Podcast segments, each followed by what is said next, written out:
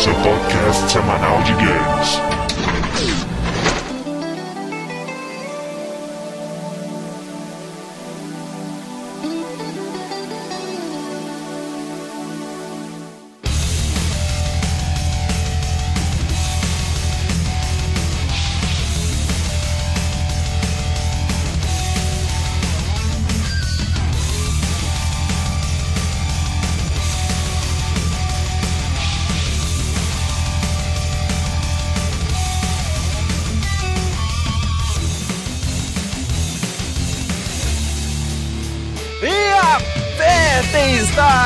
Estamos começando mais um round do podcast Download. Vamos aos nossos participantes.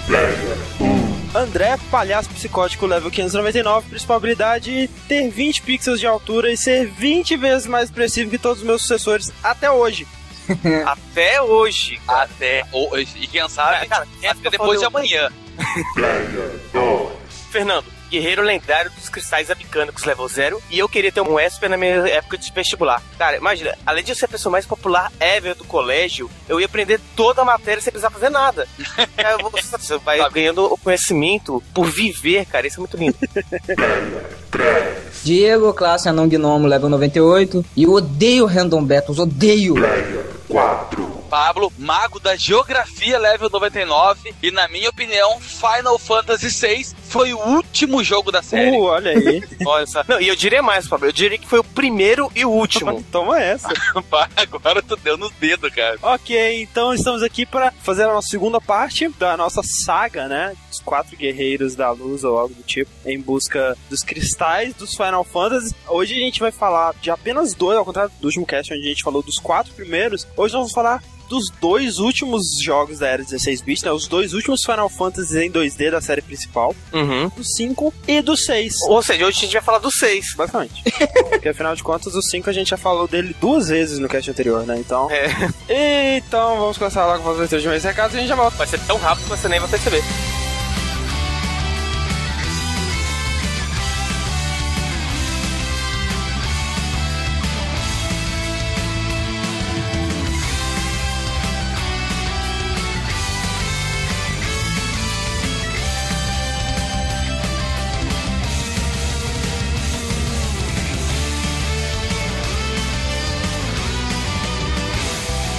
Lá então para os nossos meus recados relativos ao cast número 78 sobre a nossa fábrica bicana de jogos. Exatamente, nossa ideia é completamente original, que nós não pegamos de nenhum lugar. Estamos aqui com o Thiago. Olá, Thiago. Ler dos meus conosco. Thiago, você, você, ouviu o nosso podcast, Thiago? Ouvi, não acho que seria um jogo que eu jogaria, mas tudo bem. Eu gostaria, eu gostei do, do Fred, cara. Acho que ali ficaria legal. Como vocês talvez tenham percebido, a semana nós não tivemos podcast, né? Devido a um milhão de problemas e as coisas vão. É legal, né, cara? Quando o universo universo chega assim e fala: vocês vão ter problemas.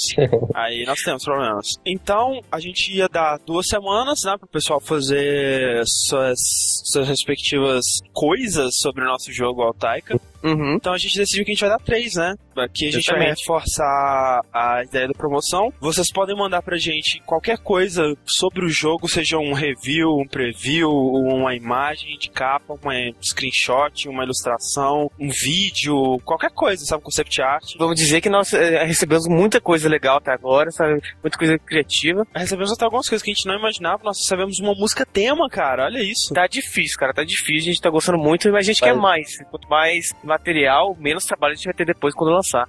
É, o pessoal curtiu mesmo a ideia e tá colaborando. Graças a isso, a gente não vai falar dos desenhos e tudo mais que a gente recebeu sobre o Altaika nesse podcast, né? Mas nem por isso não, não recebemos outros desenhos, né? Pois é, nós é, recebemos alguns outros. Por exemplo, o Fábio Costa Longa mandou mais um desenho fodástico, excelente. Cara, muito foda. Ele mandou desenho de nós quatro reunidos, né, na nossa fábrica bicana de games. O Fred com o terno roxo e o anel no dedo mindinho. Olha, anel de ouro no dedo, ficou muito bom. É muito foda. Teve mais uns desenhos e montagens sobre os outros jogos que a gente comentou, né? Uhum. Teve o. Cara, eu ri muito daquela capa do jogo do Fernando. Foi feito pelo Diego Oliveira, né, de Fortaleza. Ficou muito bom, né? Cara, o melhor de tudo é o selo recomendado para pessoas que jogam. Teve o do nosso querido Digimon, o Davi Simon Monteiro. Também de Fortaleza, cara. Olha só, eu tô achando que esses dois fizeram um complozinho assim pra falar dos outros jogos. Foi muito bom, ele mandou o Twilight Center, né? Young Blood. o papo tá maluco nesse podcast, vou te falar. Né?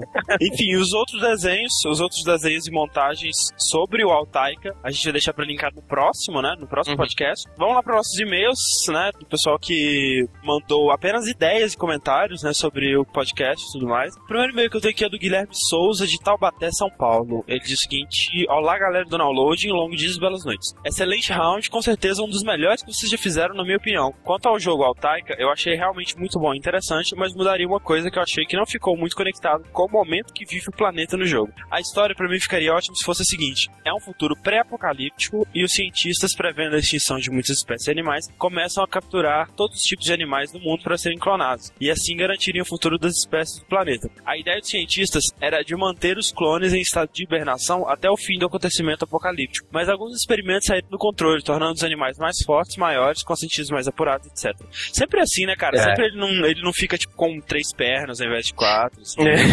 um rabo no nariz. Assim, Qualquer cara. mutação que teve é só pra deixar o animal melhor, né? Mais forte, claro. mais poderoso, mais inteligente. Mas é, a ideia é maneira, é maneira mesmo. Acho que essa história seria muito boa, pois poderia mostrar a evolução do tigre, conhecendo um mundo novo para ele, já que é um clone, e como ele é mais desenvolvido, se adaptariam com um pouco mais de facilidade a esse mundo. Bem, é isso. Espero que vocês leiam o meu e-mail. Não, não vamos ler o seu e-mail. Não, e gostem da minha sugestão. Um abraço e no mais nada mais. Obrigado, Guilherme. E vamos lá pro próximo e-mail, Thiago. Vou ler o e-mail agora do Márcio Barros. Me chamo Márcio Barros, tenho 26 anos, bancário, moro em São Paulo SP e sou mais conhecido como Cenoura Bravanel no Steam. É, não, não é Cenoura Bravanel Bravanel, é cenoura, cenoura. Bravanel. Introdução feita, quero dizer que acompanho o site desde o round 5 e fiquei maluco para jogar Altaika. Só vou citar algumas ideias que tive que poderiam enriquecer o pano de fundo do jogo. Primeira ideia, 98% da população gameística ou mundial ama zumbis. Ih, lá vem com. Então, por que não dizer que essa empresa estava realizando experimentos com animais ou no mesmo esquema do filme Extermínio, onde uma empresa tentava um novo vírus da raiva, é, em Sims e um grupo Greenpeace invade o local e solta os animais, eles são atacados e começa a epidemia e blá blá blá blá, blá, blá, blá. A melhor parte aí foi o Greenpeace terrorista, né?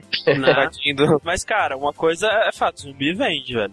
Vamos lá, ele, ele, ele manda outra ideia aqui. Ele fala assim, que no enredo do jogo estaria diversos fatores a serem explorados. Uma nova gama de inimigos como humanos infectados, animais infectados. Alpha seria um experimento que deu errado não e não manifestou a hidrofobia. Nesse contexto, o caos seria instaurado na cidade. Ah, então a ideia dele é que misturar animais com zumbis, né? Humanos zumbis, animais. Seria um Left 4 Tiger. Vai jogar Left 4 Dead ou então Resident Evil e ser feliz, meu querido. Então ele termina aqui. Vou ficando por aqui. Espero que curtam as ideias desse e-mail. Não, não curti, desculpa. E continue galgando essa escada para o topo. Ah, eu curti, achei legal. Achei que. Boa visão diferente, sabe? O próximo e-mail aqui, então, é o nosso ouvinte Dom X, né? Do Set Subject, um dos filhos do download. E ele fala aqui. Fala, downloaders. Tenho que dizer que curti bastante esse cast sobre como criar um game, mas o resultado final foi meio que decepcionante para mim. Porque quando o Magin veio com a ideia de fazer um game no qual você controla um tigre de verdade, veio um boom na minha mente e eu já imaginei que seria um jogo mais filosófico, lendário, mas o produto final foi meio que o Adventure Boring e nada além disso, infelizmente.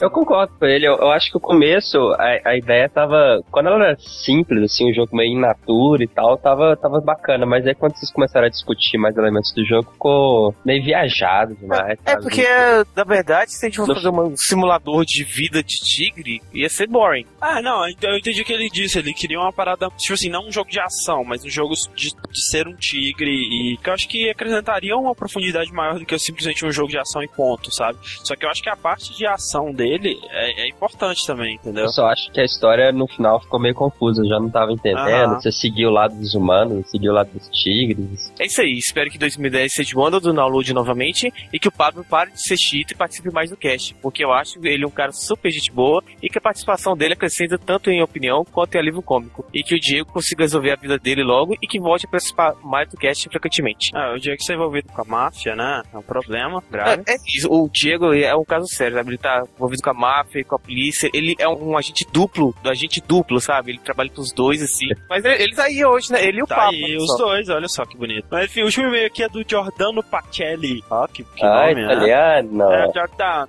É, ele também tá envolvido com a MAP, Diego e tal. É. 27 anos, São Paulo. Pablo e galera do download. Como assim Pablo e galera do download? Não vou ler seu e-mail, tchau. Pablo e seus amiguinhos, né? É. É. Enfim, sobre o Round 78, Fábrica Picante Games Volume 1, escrevi só pra dizer que achei o jogo que o Pablo apresentou muito bom. Doutor Hollywood, muito maneiro. 500ml, 1000ml, shake it baby. Cara, é tudo que eu sonhei na minha vida. Compraria facilmente. Se eu tivesse uma empresa de games, eu fatalmente iria falir. Mas investiria na sua ideia with Viger. Grande abraço. Cara, estamos mandando a Polícia Federal por seu É, endereço não, é, a gente até queria ler esse e-mail pra falar que o Pablo não é o único demente e pessoa com uma visão distorcida da realidade, né? Que, É verdade. e que nós também vamos mandar seu e-mail pra Polícia Federal. Como muitas pessoas sabem, essa semana passada teve uma mega promoção muito foda da Steam, como sempre, né? Dando promoções fodas. Left 4 Dead 2, cara. Como nós já temos a Pokénote de TF, agora nós vamos Sim. ter também essa Pokénote de Left 4 Dead, cara. Uma Pokénote zumbi. Até o Levi Rocha, ele mandou pra gente um screenshot que eles tiraram da primeira Pokénote zumbi que eles realizaram. Muito legal isso, né? Muito O- legal, tá. Nossos ouvintes mesmo já estão se, se juntando e É, formando. porque afinal de É, contas o Fred, né, fica viajando aí pelo mundo e nem, nem É, participa mais, né, cara? Abandonou os, os Pokémonolos. Esse screenshot aí que eles tiraram. Se você quiser ser o Pokémonolo, é, a gente recomenda que você fale primeiro com algum de nós, né, ou, Isso. ou o Fred, ou, ou o Fernando, o pessoal mais... Preferência pro Fred, vai, dá trabalho pra ele. É o Bulbasauro, né? Um último recado aqui, teve a Game World semana passada, né? Ou essa semana. Na última quinta, 31 de maio, teve a Game World. E lá, além de ter, enfim, o dublador do Mario, Né? Cara, é tão triste, né? Tipo, a Game World se quase fez um dia o evento que tava o dublador do É, Mario. basicamente. Teve uma premiação lá também. Uma, uma coisa que foi divulgada na Game World, né? Foi apresentada lá. Foi uma proposta de uma campanha contra impostos altos em videogames, né? Boa. Olha só, muito foda. Na verdade, é um projeto de lei, né, que já tinha sido apresentado em 2007 pelo Carleto Mers, que era incluir os videogames, né, tanto a parte de hardware, né, e software, os consoles e os jogos, na Aham. lei de, de apoio fiscal de informática, que é aquela lei que abaixa os impostos de produtos de informática importados. E aí Exato. que, entrando no videogame também, a gente poderia ter mais desconto, né? Aliás, poderia ter algum desconto. Teve algum, desconto, né? cara, é absurdo. Realmente, né, cara? É, O Brasil é um país gamer que não consegue fazer nada nessa área, né? A gente tem É um um mercado muito grande de potencial, potencial. mas que não tem incentivo para desenvolver esse mercado. A gente reforça né, que vocês eh, visitem esse site, façam o cadastro lá. Precisa ter informação, nome, e-mail e RG. Pô, é é uma campanha com uma, com uma ideia muito legal, né? Então vamos todo mundo contribuir aí. Eu já entrei com meus dados, já, Eu já também. assinei o abaixo assinado, né? Então Aham, façam todos vocês as suas partes. Toma essa, Perote.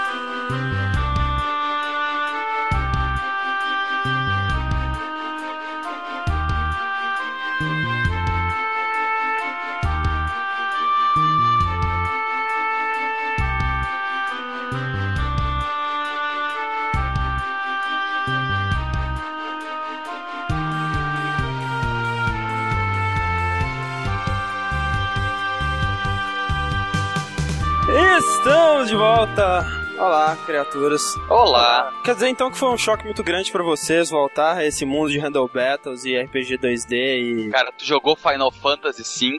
Na época, Velho, é um Handle Battle que tem um mapa mundi, entendeu? É, então assim, a gente podia começar do começo, né, com Final Fantasy V, que foi lançado em 92, né? Começou com a intenção de ser lançado aqui no ocidente como Final Fantasy 3, né? Como a gente viu, é bagunça, é né, uma cara? bagunça desgraçada. Só- Como a gente disse no cast anterior, né? O primeiro foi lançado, ok. Só que foi lançado quando já tinha Super Nintendo e tava prestes a lançar o 4. Então eles pularam o 2 e o 3 e foram direto pro 4, que virou o 2. E aí eles iam lançar o 5, graças ao grande sucesso do 4 ou 2. Mas aí eles viram que era um jogo com um sistema hardcore demais, assim, pro público ocidental. Eles consideraram que não seria tão bem aceito quanto o 4 foi, porque a gente vai ver que até o 6, os jogos da série Final Fantasy seguem um, um padrão, né? Os ímpares são jogos mais hardcore, mais clássicos, assim, mais RPGs. É, mas aquele RPG clássico que o Final Fantasy Exato. criou, né? De grind, de muito. classe, né? De job, É. com menos foco nos personagens na história, né? E o 5, ele continuou com esse esquema. Na época eles até pensaram em, em lançar como um spin-off, né? Chamar de Final Fantasy Extreme, mas também não seguiu em frente, o projeto foi cancelado, né? Uhum. A primeira vez que a gente foi ter o Final Fantasy V mesmo no ocidente foi só em 99, que ele saiu pra Playstation junto com o 6 Anthology. com videozinhos em CG e tudo mais. E depois ele saiu com uma versão muito mais trabalhada, com coisas novas Uhum. e tudo mais no. O Game Boy Advance. O mais interessante é que rodou muito antes na internet, né? As ROMs. Muita gente traduzia o jogo já pro inglês, né, cara? Traduziram até com os nomes originais, porque quando o jogo chegou aqui pra gente, a versão americana, né, tinha algumas diferenças até de nome. E as próprias ROMs eram mais fiéis do que a própria Exato. versão americana. Eu fui um que joguei no Playstation na versão Anthology, porque até então só tinha a versão japonesa e do Super Nintendo. Primeiro que não mudaram muita coisa, o jogo só ganhou duas CG, mano, no início e no fim do jogo. Aham. Uhum. Ele foi lançado em 99, ou seja, Final Fantasy VII foi lançado em 97. Sim. Quer dizer, ele foi naquele hype porque deu aquele boom de vendas Final Fantasy, graças ao 7, porque senão eu acho que ia passar batido, cara. Mas é que chegou naquela fase que, sei lá, se lançasse uma porra de uma camisinha com a cabeça da Ares na ponta, o nego enfiava o pau, sabe? Mas, ah, de certo modo, foi uma coisa boa. Valeu a pena pra mostrar pro mundo, né? Olha só esses jogos que a gente tem que vocês não É. conheciam ainda. Mas é, você vê que esses jogos, assim, atualmente, eles só dão certo mesmo em portátil, né, cara? Que é o tipo de jogo que, que você aceita por ser graficamente mais simples, um jogo. Esse tipo de RPG, assim, com muito random battle, ele cai muito bem num portátil, porque tu não precisa ficar olhando pra tela, tu só Exato. precisa ficar com o dedo no botão e fica andando pra casa, vai fazendo as coisas, sabe qual é? E a versão do Game Boy, ela é muito boa, assim, assim como todos os outros remakes que tiveram. Porque eles pegaram o script original do jogo e fizeram uma tradução muito melhor. Eles balancearam melhor tanto esse lance de random battles quanto o poder dos inimigos e tal. Deixaram o jogo, eh, se poderia dizer, mais fácil, mas eu diria menos chato, sabe? Então. A versão de GBA, eu acho que ele também veio com muita coisa, além, tipo, dungeons novas, né? É, sim, sempre vem com dungeons novos, com inimigos novos e tal. Ah. É bem legal. Cara, desculpa, eu não consigo achar dungeons novas no Final Fantasy V. É, cara. depois que você É zera, eu impossível. acho. Ô, meu, o jogo é virado em dungeons, cara. O terceiro mundo, então, é uma cara atrás da outra, impossível, cara.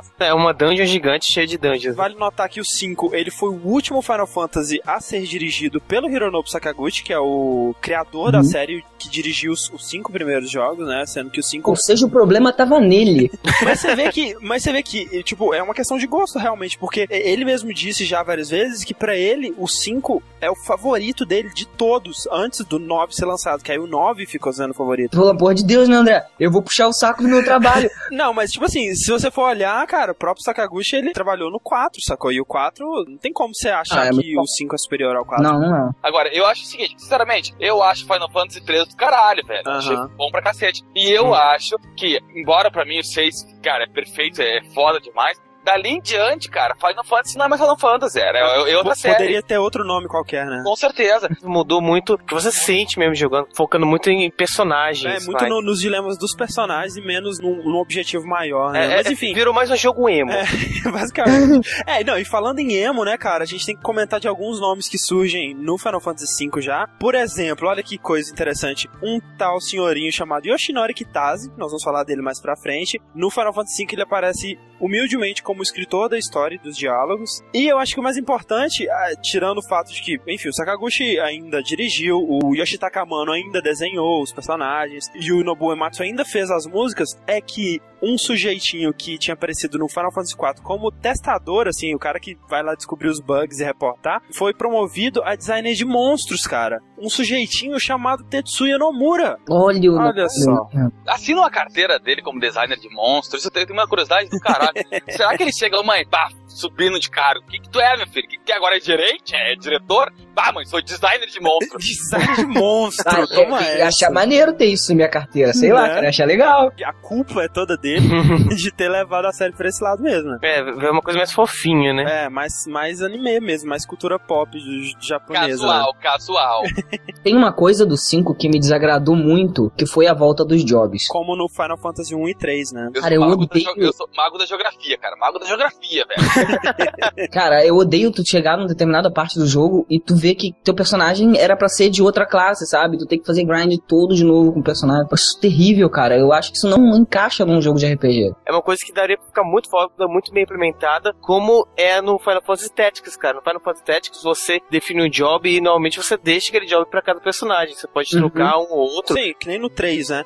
O jogo ele chega e fala pra assim pra você: Olha só, esse cara aqui, velho, ele pode ser o que você quiser, cara. É role-playing game, velho. Você vai ser o personagem que você quiser. Se você quer ser um mago, ok, você pode ser um mago, cara. Se você quer ser um ladrão, cara, você pode ser um ladrão. Se você quer ser um mago da geografia, você pode ser um mago da geografia. Mas aí ele fala: Ah, mas eu tenho esse dungeon aqui que todo mundo tem que ser mago. Não. Porra. E, e é mago, não mago da geografia. Pra mim é uma forçação de replay, cara. Não tem replay, eu não vou jogar de novo É. pra poder fazer isso. Cara, mas eu gosto desse sistema, cara. Eu acho que o sistema de job do Final Fantasy V é o melhor que já teve, cara. Primeiro, ele tem 22 diferentes jobs, tá? Tinha- Ah, isso é, tem muito mais job do que o outro. Cara, né? é Red Mage, Monk, White Mage, Blue Mage, cara. Tem Blue os Mage. É, ele teve o Blue Mage, né? aqueles summoners, Geomancer, esse que é o do o Ah. professor de geografia aí, que era, uma- cara, é muito idiota, ele tocava uns galhos, umas coisas para os outros. Magia, ah, meu, magia é muito ridícula. É, eu não fico ensinando, não, porque aqui não Ah, era. cúmulo Nimbus! Aí fazia umas, umas névoa e os aviões não podiam decolar. Ridículo.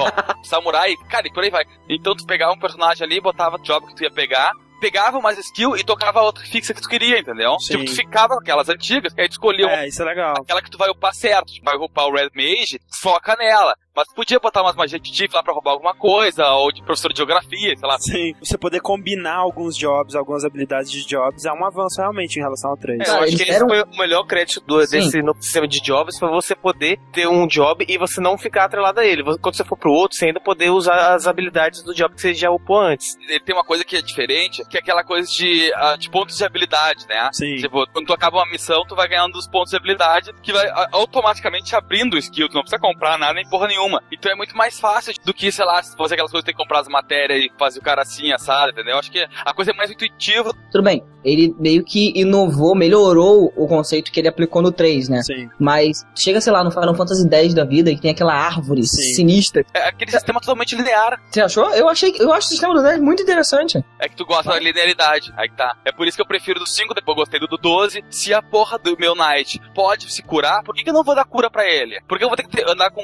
um White Mage babão do meu lado, um Red Mage lá que cura 100 enquanto outros curam 300, sabe? Então deixa o guerreiro se curar. Talvez seja isso. mesmo, né? É, Isso. Talvez seja isso, talvez eu não goste da customização, talvez eu goste de um personagem mais definido. Eu- É, eu concordo com o Diego. Eu também prefiro quando a parada é mais definida, mas re- realmente, nesse sentido, o 5 ele tem o melhor sistema de jobs. Não, eu acho muito bom você poder personalizar, né, o seu personagem com esse sistema de jobs, mas eu achei uma coisa foda do 5 é porque tem muito job, cara. Ele te joga, pá, toma aí 50 jobs, cada um diferente. E, sabe, você tem que conhecer cada um certinho pra saber o Ah. que você quer pegar de cada. Cara, com certeza metade tu não vai usar porque tu não sabe o que é. Tu não vai saber qual é, É. qual é a diferença de um Sorceress do, dos mages da vida, sabe? Não, e tem uns assim, cara, que é só pra quem é freak, tipo mímico. É. Como assim, velho? Quem vai ter um, um job Cara, mímico? e quem é que vai escolher um ninja quando tem um samurai, por exemplo? Ah, cara, ninjas são legais. Eu acho que esses sistemas de jobs eles funcionam muito melhor pra quem já conhece o jogo todo e consegue montar uma estratégia de que personagens seriam legais ter até o final do jogo, sabe? Mas é que aí que tá, cara. Eu, olha aqui, eu não sou um jogador hardcore, eu não suporto muito RPG, mas eu consigo me dar bem nisso, cara, porque as coisas, gente, elas acabam virando intuitivas. Tu sabe que depois de um tempo, não adianta todo mundo ter level 1 de cura, que não vai sobreviver, cara. Não vai conseguir sustentar todo mundo. Claro, um cara vai acabar virando quase um white mage, a diferença é que ele vai ter uma ou duas magias de ataque que podem ser úteis, entendeu? Porque Não, o problema, esse, que é, cara, esse que é o bom, porque o problema que a gente tinha antes era, beleza, você é um White Mage, você é um White Mage, acabou. Cara, vai sabe que o. White Mage ele vai ficar vivo até o fim, cara. E aí no final, tu vai ter aquela agonia de ficar perdendo os rounds, te curando até morrer, cara. Outra coisa que eles misturaram no Final Fantasy V foi esse conceito de, tipo, você tem os jobs que vão definir a, a especialização de cada personagem, mas, ao mesmo tempo, cada personagem, ele, ele tem um nome, né? Ao contrário do 1 e do 3. Aham. E- Eles, eles têm uma historinha, por mais que seja, em comparação ao 4, por exemplo, muito rasa, os personagens eles têm uma historinha, eles têm é, uma... eles tentam dar uma um- profundidade um pouquinho maior. O que ele tem que o 4 não, não teve é aquela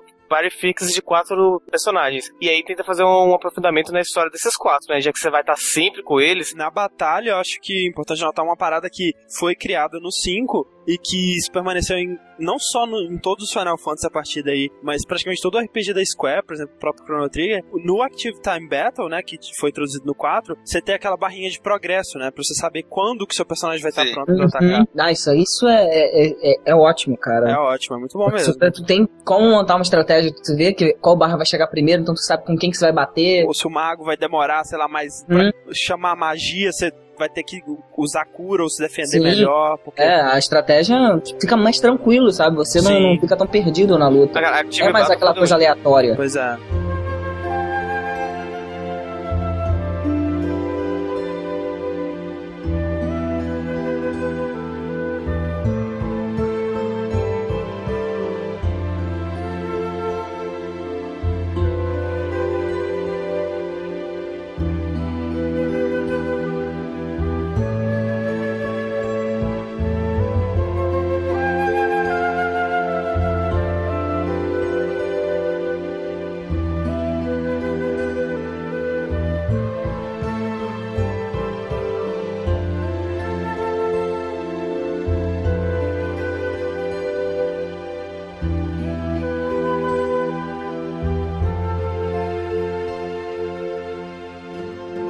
Pouco da história, então. Ah, cristal de novo, né?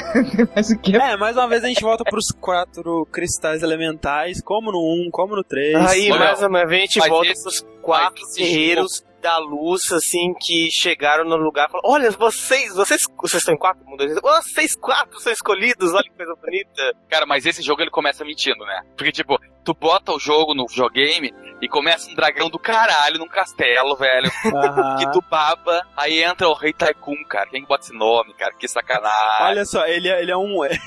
ele é um High Wind, cara. Ele é alguma coisa High Wind Tycoon. Cara, tu olha aquele dragão voando. Esse jogo tem tudo pra ser perfeito, cara. Já começa o cara montando dragão. Um dragão, né, cara? Todo mundo que monta o dragão é um cara foda. Não, é clássico, né? O cara chega lá, ah, o cristal, trim, rachou. Cristal rachar corre. Corre como ninguém. Porque vai dar merda. Cara, e outra coisa, cara, se um cristal rachar, esquece, não vai atrás do outro. Porque quando você chegar no outro, ele vai rachar na sua É, frente. espera, tipo assim, em vez de ficar correndo de um pro outro, sabe? Junta o pessoal, faz uma reunião, diz o que, que vai ser melhor pra ser feito quando todos acabarem e o É, apocalipse pega um, vier. su- um super bonde. Exato. Não, né, peraí, vai- mas já começa do princípio que tu anda com um velho que perdeu a memória e que, mendigão, né, cara? não, e que, e que durante o jogo ele vai se lembrando das coisas e tudo que ele se lembra é coisa ruim. Então, cara, fica parado, espera lembrar tudo de uma vez e pega a bomba na cara, sabe? Não vai te fudendo aos poucos em parcela. Mas, mas o legal é que nesse início você tem o Bart. Putz, no original É, japonês. Butts, que ele tem o Chocobo dele, o Boco, que é a primeira vez que você vê um Chocobo como personagem, né? Que é- Aham.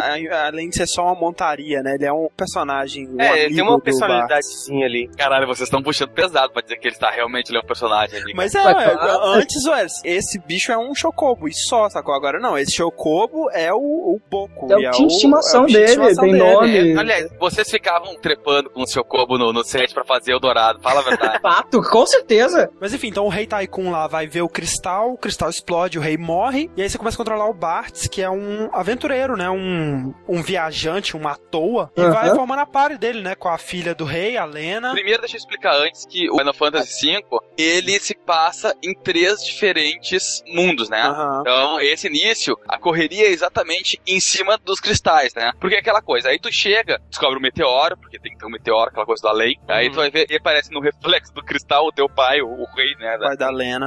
É, o pai da Lena lá. E ele fala sobre a, a importância de proteger os cristais. É, Ou e, seja, e já que vocês estão aqui, vocês são os heróis escolhidos para salvá-los. É, tá me vendo no cristal? Ah, te fudeu, tu pode me ver porque tu é o cara. e aí, cara, tu vai passar a pior parte do jogo inteiro, porque tu vai ficar correndo de um lado pro outro vendo os cristais rachar. É, sempre assim. Cara, é- não é novidade. No 4 é exatamente a mesma coisa. Tá, na Mas boa, é- pra mim, a história do 4, ela, ela ocorre ao mesmo tempo da história do 5, sabe? De Quando pontos eles de chegam vista lá- diferentes. É, em pontos de vista diferentes. Eles chegam no 5, o pessoal do 4 tá sendo, ô, nem sobe aí lá não, cara. É, nem rola, cara, já era. E aí é muito ridículo, cara, porque, velho, tudo que é NPC parece que é igual dos anteriores, que vai ter aquele porra daquele pirata que vai ter o barco. A Ferris, né, que, cara, eu acho demais, né, cara? Chega uma, uma mulher, cara, é uma mulher, com cabelo rosa, uma franja gigante, o personagem mais feminino do mundo, mas por algum motivo todo mundo quer acreditar que é um homem, só porque é um pirata. Peraí, cara, a gente tá falando de Final Fantasy. Como assim? Não, e aí vem, né? Não, É a peraí, primeira coisa que ela fala quando ela vê a Lena, poxa, ela tem um pendante igual ao meu. São irmãs. São irmãs, Pronto, é. acabou. eles enrolam três malditos mundos pra fazer uma novela mexicana que ela tá no, no último, no final, cara, na cidade final, antes de enfrentar pela décima, milionésima, oitava vez o. Como é que é? O giga, giga, Gigabyte? Como é que é o cara? Gilgamesh. o Gilgamesh. É, o Gigabyte lá. Que ela, no final, na última coisa que ela fala assim, Lena, eu sou sua irmã. É, eu achei que isso já tinha ficado implícito da primeira vez que eu encontrei você, suas vadias. Caralho, fiquei jogando por 20 horas de falar isso agora, que tá esperando, quer, quer levar um pedaço da minha porra da minha fortuna. Mas, cara, falando do Gilgamesh, tipo, primeira vez num jogo da série Final Fantasy que você tem esse chefe que te persegue o jogo inteiro. Uhum. No 6 você vai ter aquele Ultros, né? Que ele vai aparecer um milhão de vezes. Aham. No 10 tem o Seymour, que você encontra ele também um milhão de vezes durante o jogo. E o Gilgamesh, uma coisa interessante, ele é o único personagem de toda a antologia Final Fantasy, né, digamos assim, que ele aparece em mais de um jogo, né? Não, ele não é só um personagem que tem o mesmo nome em vários jogos. É o mesmo personagem, né? É com a mesma aparência, com a mesma personalidade. Que bizarro isso. Uma coisa que daria pra explicar isso, que até é comentado no Dissidia, né? Que eles falam lá que, tipo, os mundos dos Final Fantasy, eles estão todos dentro do mesmo multiverso, né? Tipo, são todos os é, universos paralelos, todos conectados, sabe? Então é como se esse Gilgamesh fosse uma entidade que conseguisse transitar. É claro que isso é só um, um desculpa pra você poder repetir o personagem em vários jogos. É. Mas se você quiser forçar, tem essa explicação, né? E ele é um personagem muito foda, né, cara? É um samurai gigante. Mas ele não é carismático, cara. Eu acho que de todos os vilões dos Final Fantasy, ele é um dos menos carismáticos. Ele não tem história, É, não sabe? tem história. Assim como o próprio. O, que ele não é o grande vilão. O vilão mesmo é o X-Death, né? Uhum. Mesmo ele eh, tem uma historinha que, tipo, whatever, sabe? O lance, né, que, que a gente não falou é que os cristais, né, que estavam se partindo, né, no início do jogo e na- nessa primeira parte toda, são os cristais que prendiam esse X-Death, né, que estavam impedindo ele de invadir o mundo e, enfim, escrotizar tudo. Uhum. E além disso, também os cristais eram elementais. Então, sei lá, tipo, quebrou o cristal do vento, não tem mais vento no mundo. Tudo bem que você devia caçar Hum. uma catástrofe natural com dois segundos, assim, e gerar um apocalipse, mas tudo bem. Era pra Mas- explodir o planeta, mas. É, aí a, un- a única consequência é que os barcos não conseguem mais navegar, né? Ótimo. né? Isso é muito engraçado, porque isso acontece logo no início do jogo, que é tanto que faz a Lina se preocupar com o pai dela, que Sim. saiu voando no dragão e faltou vento, cara. Aí fica isso lá voando. Ah, meu dragão lindo. Melhor estilo Avatar lá, meio acocado em cima do bicho lá. Aí falta o vento. Ai, caralho. Ai, caralho. Eu vou ver, velho.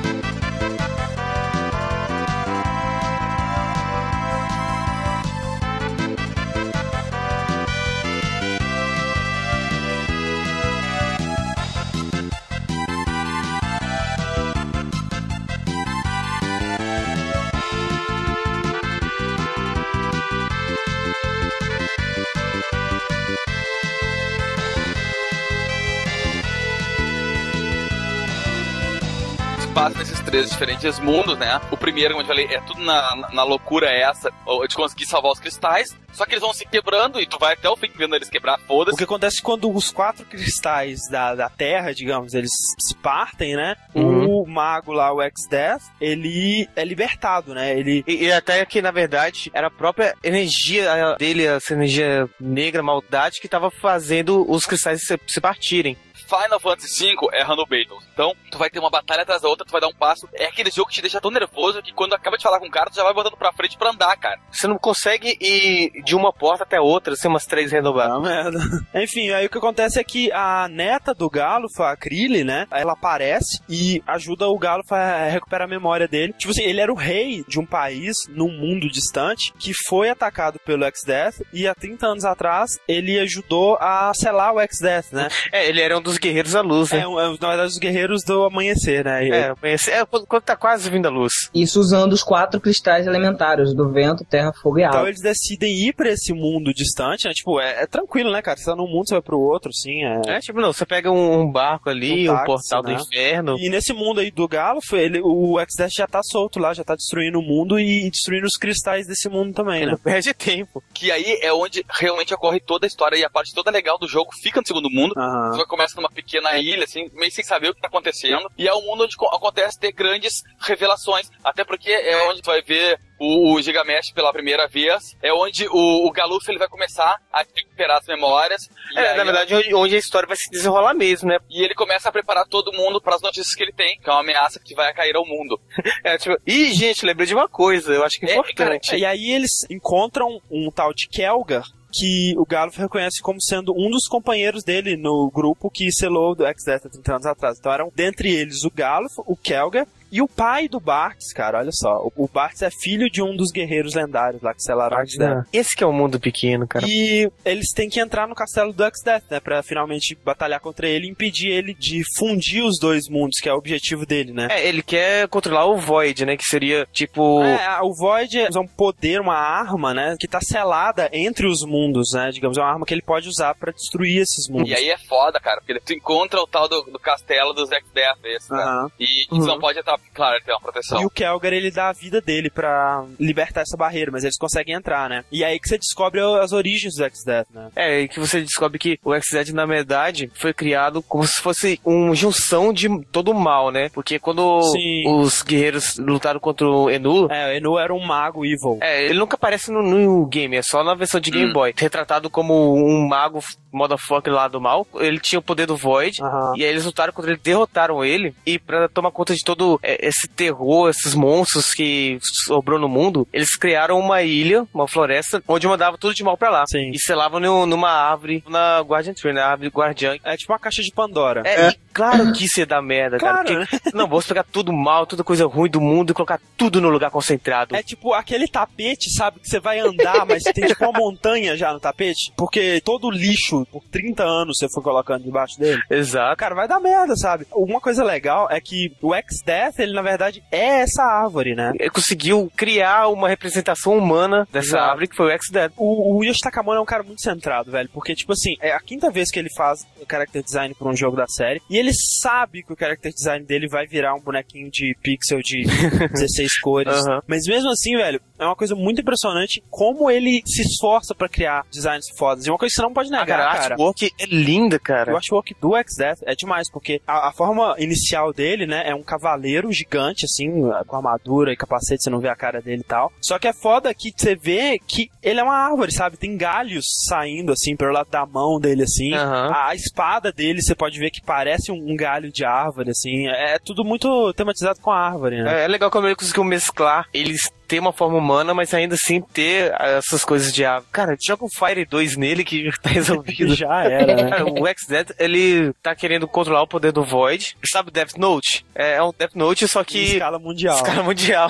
Mas daí, mais pro final do jogo, a gente vê quando ele se funde com a árvore novamente, ele fica querendo agora usar o poder do Void pra, sabe, destruir tudo. Consumir até a sua própria existência, sabe? Acabar É, ele, ele não tá nem aí, sabe? Ele, ele quer mais é que tudo se desfaça. Ele é um vilão que em nenhum momento ele te vê como inimigo dele, sabe? Ele é muito cheio de si, digamos assim, sabe? É porque ele se acha tão foda que ele não se preocupa com você. Se no começo do jogo ele quisesse acabar com sua existência, ele acabava. É, é o famoso problema dos vilões de James Bond, né, cara? É. Eles vão lá enfrentar o X-Death, né?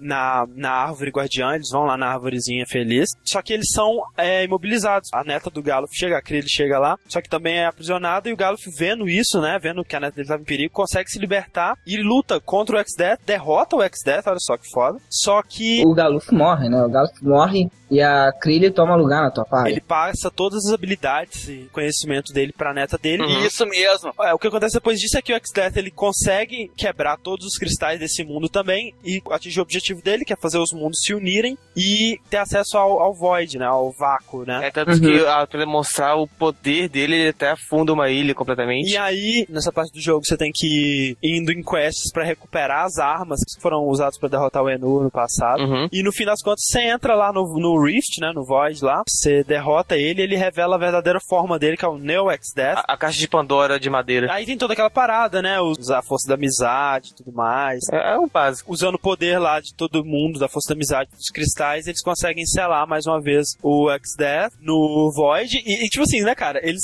selam de novo o puto no mesmo lugar, do mesmo jeito. Tipo, daqui a 30 anos, velho. É de novo, sabe? Não, eles não entenderam que os cristais têm validade. Uma coisa interessante de notar é que, em relação ao 4, ele é graficamente bem superior, assim, bem mais detalhado. Uma coisa que você pode ver pra reparar isso são os tiles do jogo, né? Que são, digamos, os bloquinhos pra formar o cenário. Porque RPG você vê que, tipo assim, não tem um cenário desenhado como uma imagem inteira, né? São vários bloquinhos de imagens que o cara vai colocando lá. Né, bloquinhos de chão, bloquinhos de parede, Uhum. bloquinhos de, de objetos e tal, que vão formando o cenário. E no 4, você vê que, tipo assim, cara, precisamos de uma caverna de cristal, né? Que é no Uhum. final lá na lua. Aí ele faz o quê? Um quadradinho de cristal e repete o quadradinho de cristal no chão um milhão de vezes. Fica com aquela aparência de Lego a parada, sabe? É, tipo quando você tem uma imagem muito pequena e coloca como wallpaper uma do lado da outra. Exato. No 5, você já vê que eles se preocuparam mais com isso, sabe? Você já vê que, por exemplo, o final do 5 também é numa caverna de cristal, mas. Tô falando pra você que é a mesma história. Não é só um, um monte de quadradinhos de cristal, não. Tem a né, dos cristais, assim. Uhum. Tem a parada pra parecer que é um cenário mesmo, que você tá em cima daquele cenário. Que é bem mais legal. O próprio gráfico do Final Fantasy V, ele é muito colorido, muito claro, assim, você consegue ver as coisas muito Ele é bem. mais colorido que o do 4 mesmo. Uhum. É, mas mesmo assim, cara, o o 5 ele é considerado um dos, se não o pior jogo da série Final Fantasy, né? Menos pro outro lá, né? É, menos pro cara que fez o jogo. É, que nem a gente com o Cast Golden Axe.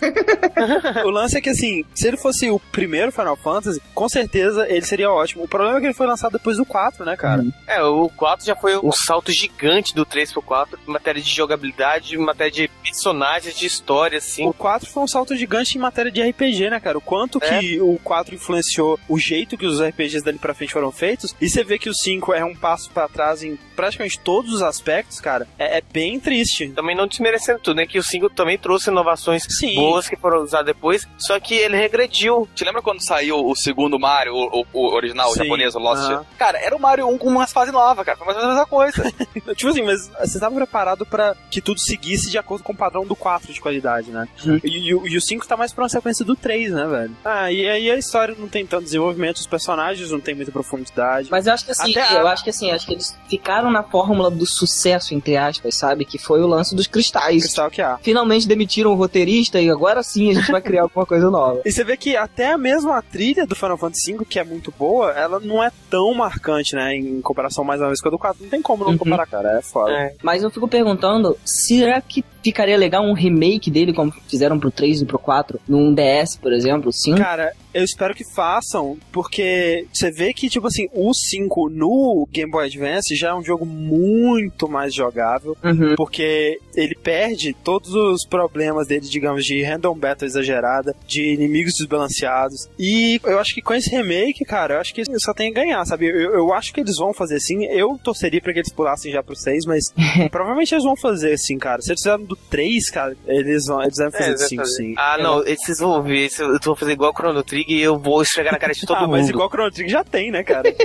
Você tem finais diferentes de acordo com quantas pessoas sobreviveram à luta final. E aí conta o que aconteceu com essas pessoas. Só que no final, todo mundo vai lá na Guardian Tree. E tem um final melosinho, assim, idiota, que o- as pessoas que tinham morrido, elas voltam à vida. Elas são ressuscitadas pela Guardian Tree. E todo mundo fica feliz pra sempre. É, a Guardian Tree, ela ela tinha Phoenix Down e você não tinha mais. O interessante é que o, o Final Fantasy V, ele foi o primeiro de todos os Final Fantasies da história da humanidade a ter uma sequência, né? Olha só. teve uma sequência em forma de uma, uma série de OVAs, né, em anime, que foram quatro episódios de 30 minutos cada, que contava uma história naquele universo que se passava 200 anos no futuro. Então, assim, é meio brink, sabe? Porque você não vai ver nada. É, tipo, é- assim. É, meio continuação forçado isso. só espiritual. Sim, é meio forçado isso, porque, tipo, não tem mais grandes personagens, cara. Isso Não, aí- você fala, ah, esse cara aqui, ele é descendente do descendente do filho do É. Bartos. O... Tá vendo esse cristal aqui? É o mesmo do 5. Porra. É, além do que, é um anime chato, você esperaria uma parada bem mais épica, ele é uma parada bem mais pra comédia, assim.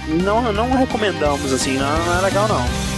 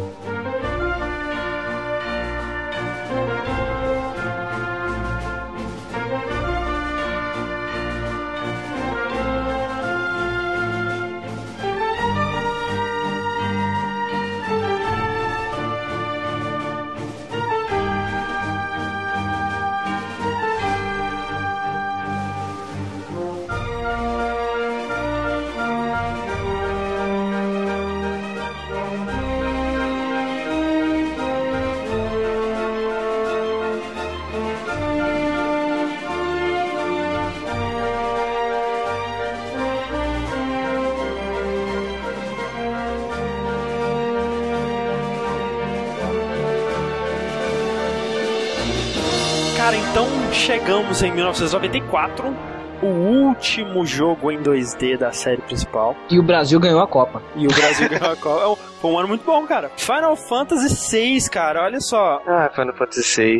O 7, ele foi muito importante porque ele. No cu, é, não foi importante, não foi importante. Foi, ele é cara, foi ET. importante pra caralho. Mostrou toda a tecnologia do PlayStation 1 de jogos adultos e Uhum. como. Adulto. Ah, vai tomar no cu antes que eu me esqueça. Cara, Como assim não, adulto? velho, é mais adulto do que os jogos mainstream da época. Ô meu, Final Fantasy VII, ele transforma toda a franquia num trequinho pop, velho. Muita gente ama o 7, diz, uau, o Tefron é o cara, o cara, porque foi o primeiro que jogou e ficou no coração, cara. Sim, mas e aí que tá? E aí que eu digo que é o importante, sabe? Porque foi assim, o Final Fantasy IV, o Final Fantasy VI e tal, eles foram marcantes pra um pessoal que já era mega hardcore na época do Super Nintendo, pessoal que era gamer, sabe? Uhum. O PlayStation, como a gente sabe, ele foi um videogame que pela primeira vez apelou pro pessoal que não era nerd, era o cara normal, sabe? Ele teve acesso a esse jogo, que era extremamente mais adulto do que, Uhum. Sei lá, o Mario, Sonic, que eram os jogos populares da época, sacou? Não, não, não, não dá pra negar a importância do Final Fantasy VII de mostrar a franquia pro mundo. Pablo, você tá parecendo aquelas pessoas que, tipo, ou tua banda favorita na rádio fica puto. Nossa, minha banda vai ficar pop,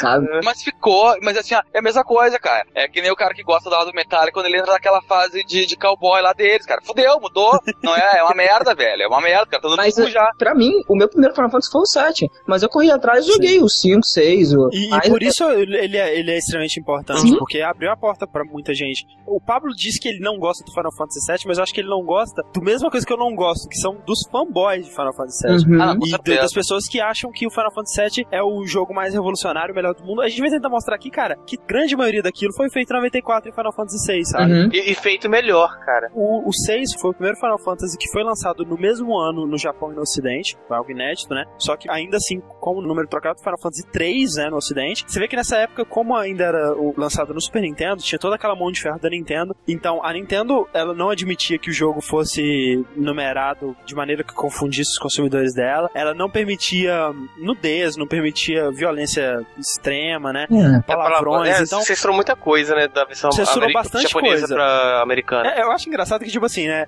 Eles cortam o Kefka falando, ah, eu vou matar todos vocês, e aí põe, ah, eu vou acabar com vocês, mas não cortam a cena da Celis sendo espancada pelos soldados na cadeia. Ah, não, Ótimo. isso é normal. Falando, né, dessas diferenças de versões, eu quero, né, deixar meu relato triste. Ah, é verdade, eu lembro disso. Porque eu, na minha adolescência, né, quando eu estava louco por RPG, jogava qualquer RPG que vinha na minha frente, fui jogar Final Fantasy VI. E, como todos nós sabemos, Final Fantasy VI é o Final Fantasy VI em japonês. Ah, cara, que triste. Até como o André me lembrou outro dia, eu tinha que usar os números pra, pra identificar meus personagens. É, ele nomeava os personagens dele, tipo, a, a Terra, um, um, um, um, pra saber quando tava falando deles no texto. Exatamente, tipo, ah tá, agora tem alguma coisa a ver comigo. Ah, agora alguma coisa a ver com esse outro. E cara, eu não sei como eu consegui jogar e passar da, daquela parte com o Sabin, porque ele fala que você tem que fazer o golpe dele, né, é, usando o direcional. Ah, porra, Cara, como? Eu não sei como eu consegui passar Aham. Mas enfim, acho que de cara a gente podia falar de como esse jogo tem gráficos absurdos. Nossa, cara.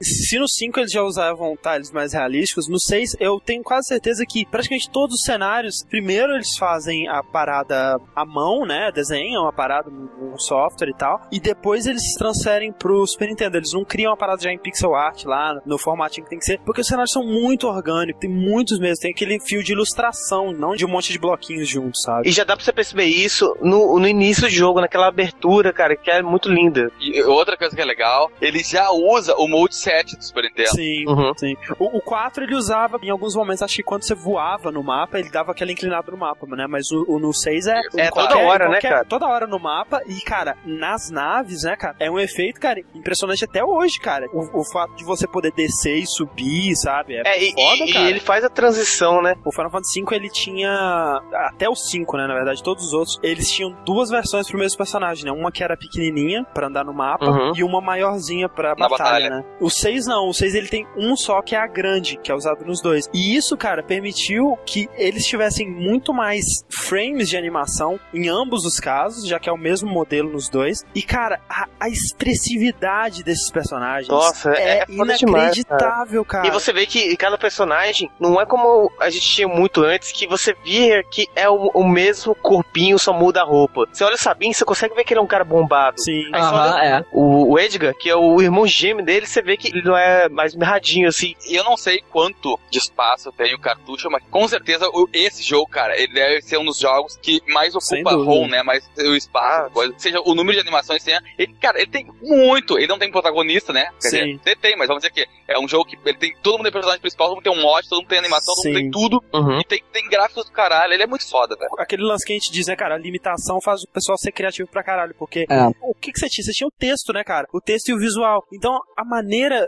Sabe, maestral que eles usaram isso pra demonstrar como que aqueles personagens eram diferentes uns dos outros, sabe? Você consegue ter a personalidade do personagem pelo comportamento dele, velho, Uhum. pelo jeito que ele reage às coisas, a sutileza da animação. Claro, isso foi mais pra frente utilizado de uma maneira bem mais ampliada pelo próprio Chrono Trigger, que os personagens são expressivos pra caralho também. E eu acho que a décima potência naquele. no, no Mario RPG, que, tipo, o Mario simplesmente não fala, mas, cara, é o personagem mais expressivo do mundo. Não, expressivo mesmo, né? A ponto É. de fazer teatro. mas foi ensinado pelo Final Fantasy VI. Os personagens eles não só falam, né? Eles estão sempre se movimentando e não só o, o seu personagem e o personagem que você tá conversando, sabe? Na Uhum. cidade, os personagens vão andando, vão fazendo coisas. É, você conseguir olhar um personagem, conseguir ver o que ele tá fazendo e conseguir imaginar uma pessoa real. Isso é muito legal. Tipo, imaginação, né, cara? É a palavra. É.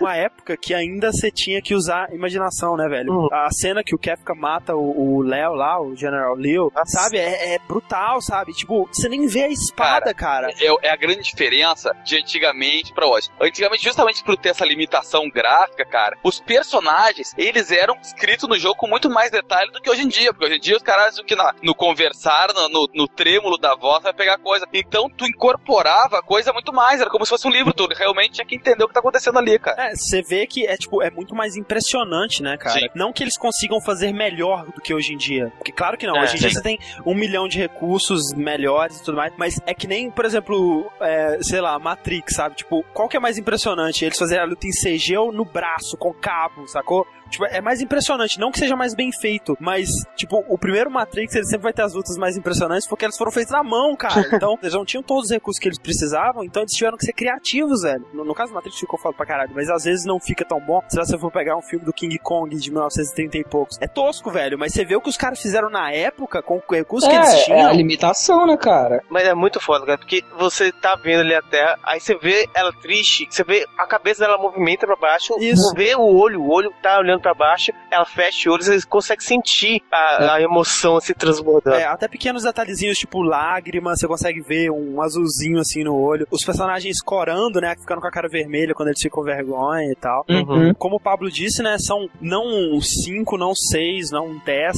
não 13, mas 14 personagens jogáveis. Caralho. Mas o mais importante, todos eles têm background foda. To- É exato, não, não é tipo esse aqui é o Black Mage, esse aqui é o Thief, esse aqui é o Summoner. E não- nenhum rouba a cena. Um tem destaque agora, Exato. o outro vai ter o destaque logo depois. cara. Uhum. Tipo assim, eles te falam, a Terra é a protagonista, mas em nenhum momento você tem realmente a sensação de que ela tá roubando a cena de todos, sabe? Que a história é centrada no problema dela. Tudo bem que o problema dela é central pro que tá acontecendo no mundo e tudo mais, mas É, tipo. é muito legal que todo personagem do seu e até os personagens que nem são do seu mas eles entram e depois saem, os temporários, até eles têm uma história por trás, Sim. têm uma personalidade. De tempos em tempos eles estão focando em um personagem e, cara, algumas das histórias, velho, são, sabe, absurdamente emocionantes. A do Saiyan, por exemplo, que é aquele samurai Que perde a família, né? que perde a família pro Kefka e tal. Primeiro que ele é um personagem muito divertido, muito carismático. Uhum. Tipo, ele não entende de tecnologia, ele odeia tecnologia, né? Cara, Então- e, e ele é muito engraçado. É, é com a coisa de samurai, tudo respeitoso, assim. E aí você vai ver ele tendo que lidar, tipo, com o Gal, por exemplo, assim, é muito engraçado. E depois que ele perde a família dele, né, que você tá tentando voltar pra cidade lá pra reencontrar com o pessoal, você fica perdido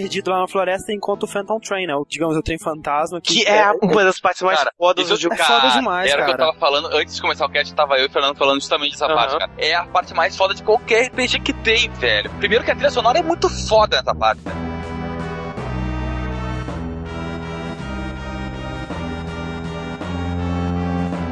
Esse Phantom Train, digamos, é o trem que leva, é, literalmente, um trem que leva as almas desse mundo pro outro, sabe? Uhum. E eles se veem, o Sabin e o, e o Cyan, eles se veem nesse trem e eles querem sair de lá, sabe? Tipo, vamos sair daqui antes que a gente caia, sei lá, no inferno, sabe? Uhum. Tal. E quando eles saem, sabe? O Cyan, ele vê a família dele entrando no trem, os, os espíritos da família dele, e, É. tipo, ele se despede deles e vai correndo na plataforma até a É. plataforma terminar. E, nossa, Você cara, é sente- É, muito demais, triste, velho. cara. Muito triste mesmo. Isso é uma coisa verdade. Final Fantasy VI é um jogo muito É triste. triste, velho. É. É um jogo que não tem medo Não. de, de jogar desgraça na sua É cara. porque, é porque Ô, a Léo. maioria dos personagens, o background é de desgraça, né? Não, e, Não, e e tá- você consegue se identificar por ele porque todos são absurdamente carismáticos, cara. Sabe qual é o problema, velho? Sabe qual é o foda do jogo, cara? O foco principal, vamos ser sinceros, é, é- é o chefão, né, velho? É o Kevin, É. que é, é- é o foda. E ele é um cara que tá desacreditado na esperança, o caralho. E ele quer foder o mundo pra mostrar que o mundo não tem esperança. E é o único RPG do mundo que ele consegue isso, que o chefão ganha.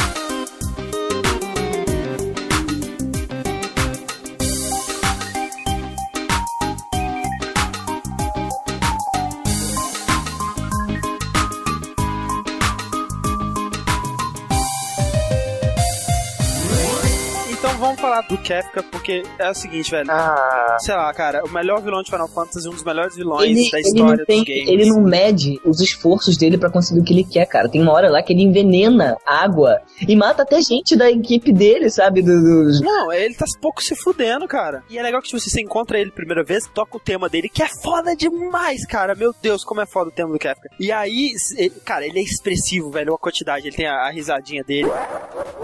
A risadinha. Ah, mas o, risadinha- é- o dedinho fazendo não, assim, cara, é bom demais. E, sabe, ele, ele no deserto, aí ele abaixa, olha pra um lado, olha pro outro. Cara, ele é muito expressivo, cara, é impressionante. tipo, ele é o grande vilão no final das contas, né? Mas no começo Sim. ele é uma pessoa normal, Você vê sabe? a evolução Sim. dele, né, cara? Ele apanha, ele bate, ele é um subordinado, ele não é Uhum. nada até é, o momento que eles tornam o deus da magia. E assim, você vê ele a primeira vez, você fala, ah, olha só, esse palhaço, cara, que divertido, é, É, um vilão. Você sabe que ele é alívio cômico, né? É, porra, alívio cômico, ah, ele tá envenenando toda a água, ele tá cometendo porra de um genocídio, filho da puta, quero te matar, sabe? Tipo, poucas vezes eu quis socar tanto alguém até o cérebro dele sair por orelha. É um vilão, cara, que você odeia ele É. o jogo inteiro, Nossa, cara, velho. E, cara, ele é muito foda, cara. Quando você entra na fábrica que eles estavam é, pegando os Espers e, e tirando Sim. todo o poder deles, você vê que ele terminou de sugar todo o poder de um Esper. Ele, ó, você não serve mais pra mim. Ele fica chutando É. o Esper até um, um depósito de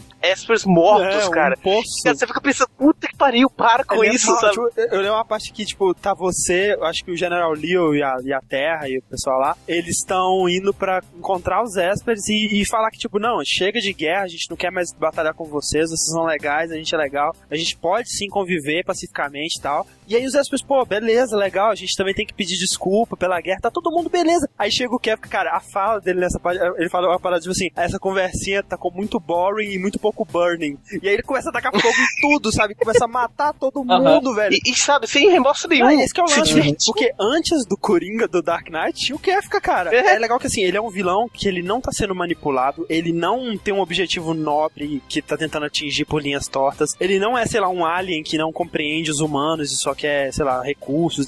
Cara, ele simplesmente é mal e ele é o pior tipo de vilão porque ele é o cara que não tem nenhum empecilho moral pra ele destruir a porra do mundo. E ele destrói a porra do mundo, cara. Ele, ele comete o genocídio, ele mata milhões, velho. O Hisoka de Hunter x Hunter foi inspirado no que Com certeza. é um palhaço, psicopata maluco que não mete esforço pro que quer e faz o que quer e, sabe, mata quem pouco se quer, sabe? né? Mas aí que tá a loucura, velho. Ele consegue atingir o Isso. objetivo dele. Ah, no final o cara vai lá, conta todo o plano e todo mundo vence. Não, no meio da coisa ele já consegue. O objetivo dele é, ah, eu quero matar todo mundo e virar Deus. Ele mata todo mundo e vira Deus. Pronto. Toma essa! Toma essa, Sephiroth. Toma essa, Sephiroth. Muita gente reclama do Kefka que, tipo, ah, ele não tem backstory, a personalidade dele é caricatura, genérica. Mas isso que faz dele um vilão tão foda, sabe? Porque a grande parte dos vilões que a gente teve em Final Fantasy, eles tinham um motivo por trás de tudo, né? O Golbez lá, ele tava sendo controlado pelos Zeromos. E sabe, o Sephiroth, cara, ele tem os motivos dele lá. Ele, você vê que, na verdade, ele é um cara não necessariamente mal. É, o cara mais desiludido. E você vê que o jogo, o Final Fantasy VII, ele acaba sendo muito mais sobre a história do Sephiroth do que sobre a história, sei lá, do grupo de heróis, sacou? E no 6 não, cara, o jogo é sobre os heróis, nunca é sobre o Kefka. Não tem um momento que você vai ter a backstory do Kefka, o que tá acontecendo no mundo não tem a ver com o passado do Kefka nem nada do tipo. E mesmo assim ele consegue ser um vilão absurdamente mais carismático e ao mesmo tempo detestável que o Sephiroth, sabe? E qualquer outro vilão de Cara, a- a- é uma cena que eu acho muito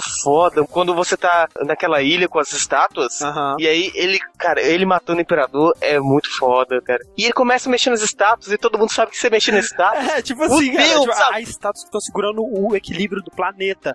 E ele começa, sabe, mandar um pro lado, mandar Ele- pro outro. eu, eu fiquei muito nervoso naquela hora. Eu falei, não, para, para, para. Ele fica mexendo, sabe? Divertido. Cara, é legal, muito antes disso ainda, a, a Celis esfaqueia ele, né? Dá uma espadada nele. E ele fica muito puto, cara. Ele fica mais puto do que machucado. Você vê que, tipo, ele não tá realmente machucado. Mas, caraca, como você ousa, sabe? Sua maldita. Ele É, fica não, muito isso aqui é puto. sangue, sangue, cara, é meu sangue.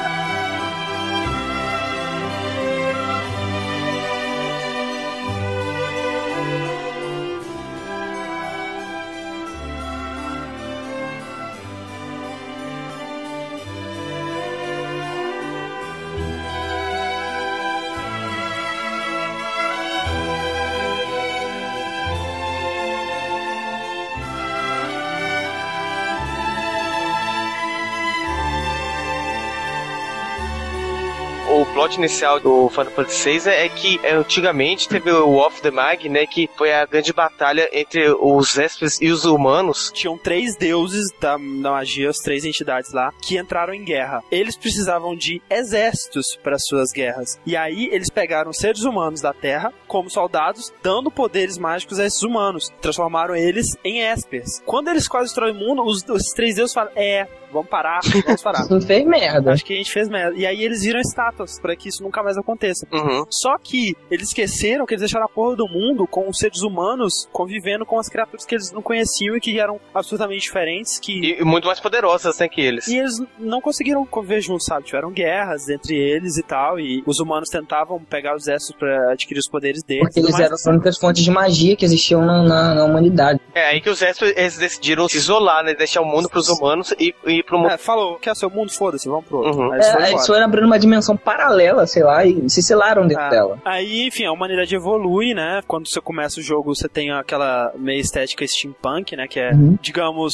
é um futuro onde as coisas são meio medievais ainda. Ah, É né? meio medieval com coisa eletrônica, assim, não? Já sei. Ter cidades com máquinas e tudo mais, e ao mesmo tempo ter uma cidade medieval do lado. Uhum. Enfim, os, os seres humanos esqueceram, né? O que eram os Espers, o que era magia, passou tempo pra caralho. Então, o jogo ele começa com a Terra, né? Junto com mais dois. Soldados. O Biggs e o Ed, a primeira vez que aparecem e vão aparecer sempre em quase todos os outros jogos. Personagens com esses nomes. E é bom que quando aparecem, você até acha, olha, essa é minha party, sabe? Eu vou ficar com essas É, pessoas é. pra sempre. Você não entende direito o que tá acontecendo. Uhum. E eles estão usando aquelas, tipo, tipo um, um mecha, né, cara? Uhum. Chama Magitech Armor, que é uma tecnologia criada pelo Império pra, digamos, sintetizar magia, né? Sem precisar de um Esper, digamos. É, é, dos Jaspers, né? E é foda, essas máquinas são muito fortes, cara. Eu, pô, a primeira Sim. batalha que eu tive, eu destruí o inimigo muito fácil, cara. Sim. Falei, É, é porque ela não gasta mana, né? Então você pode usar É. as magias dela pra sempre. E o que tá acontecendo é que esse Império Gestal, ele tá dominando o mundo, né? E ele tá interessado no, no poder dos Espers, né? Eles estão caçando Espers, né? E eles ficaram sabendo que nessa vila eles acharam um Espers congelado num- numa montanha. Aí ele manda esses soldados pra ir lá averiguar e capturar o Esper pra eles. É. Sim. Aí eu acho que entra a primeira coisa assim que eu achei assim, uma coisa fenomenal no Final Fantasy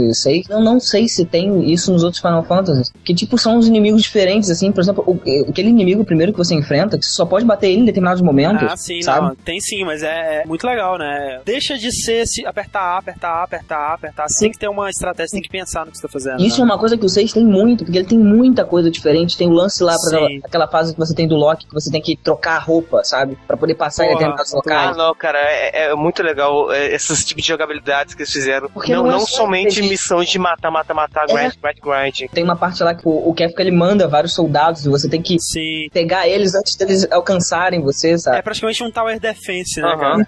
É, você divide entre grupos diferentes pra você poder enfrentar os inimigos. Isso acontece duas vezes no jogo, né? Uma hora que você tá Uhum. protegendo a Terra e depois quando você tá protegendo o Esper, digamos. Eu acho isso assim, uma coisa muito legal, porque você não é, não é aquela coisa mais do mesmo, sabe? É um É, Ele tem que variedade, inova né? em várias coisas, várias, tem jogabilidade mesmo de nova. E você encontra lá o Esper congelado. E quando ele entra em contato com a Terra, ele meio que tem uma reação. Sim. né? Aí eles começam a brilhar, assim, um pro outro. É, Muito bonito. o ET, sabe? É. o que acontece é que, na verdade, a Terra, a protagonista, né, que tava na máquina lá, ela tava sendo controlada, né? Ela tava com um, um- um coroa, né? Que tava fazendo ela trabalhar pro Império, né? Uhum. E, na verdade, ela não, não sabia nada. Quando ela acorda, ela não tem memória nenhuma, né? Uma coisa que, nesse início do jogo, sei lá, se você jogar 10 minutos do Final Fantasy VI, né? Que é essa parte inicial da abertura, você indo pela cidade e encontrando o Esper. Cara, é um orgasmo musical, velho. Porque você vai abrir o jogo numa das aberturas mais fodas do mundo, que é aquela cena que vai mostrando os créditos com as armaduras andando, né, Andando, na ah, direção da e- e é cidade. aquela a câmera inclinada assim. Exato. E a música que tá tocando é a Terra's Theme, né? Que, é, que na verdade é o tema do Final Fantasy VI, né? O problema é que essa música é muito linda, muito foda. É muito mas foda. e- eles abusaram da música, cara. Cara, eu não No- acho que mapa, eles abusaram. Cara, o mapa sempre tava com essa música. Sério, toda vez que eu entrava no mapa e começava a tocar essa música, eu ficava feliz, velho. Ah, eu, Eu eu, começava a cantar a música, separar, mas eu achei que eles abusaram muito. Mas sabe o que eu acho também? Você vê como as coisas evoluem de você ter, por exemplo, jogos que tinham, digamos, um- uma música que era um tema de um personagem, uma música que era o tema da batalha, o tema da fase, o tema do lugar, o tema da cidade. E nesse, cara, você vê um conceito absurdamente amadurecido disso, de você ter o tema do jogo, que é essa música da Terra, aplicado de maneiras mais diferentes possíveis, e com vários arranjos, com vários tipos Ah, de, de sim, de não, isso é muito legal. Até o próprio tema do Kefka, né? Ele tem Sim. vários tipos de, é, de arranjo diferentes, né, dependendo do que tá acontecendo assim no fundo. É como uma trilha de filme, sabe? É como que esse conceito tá amadurecido da, da trilha sonora, sabe? Eu acho que a trilha sonora do Final Fantasy VI, não só na minha opinião, mas é o melhor trabalho do Nobuo Ematsu até hoje. E, e ele mesmo disse, ó, nas palavras dele, ele só continuou a compor música pra games depois do Final Fantasy VI porque ele precisava pagar as contas. Porque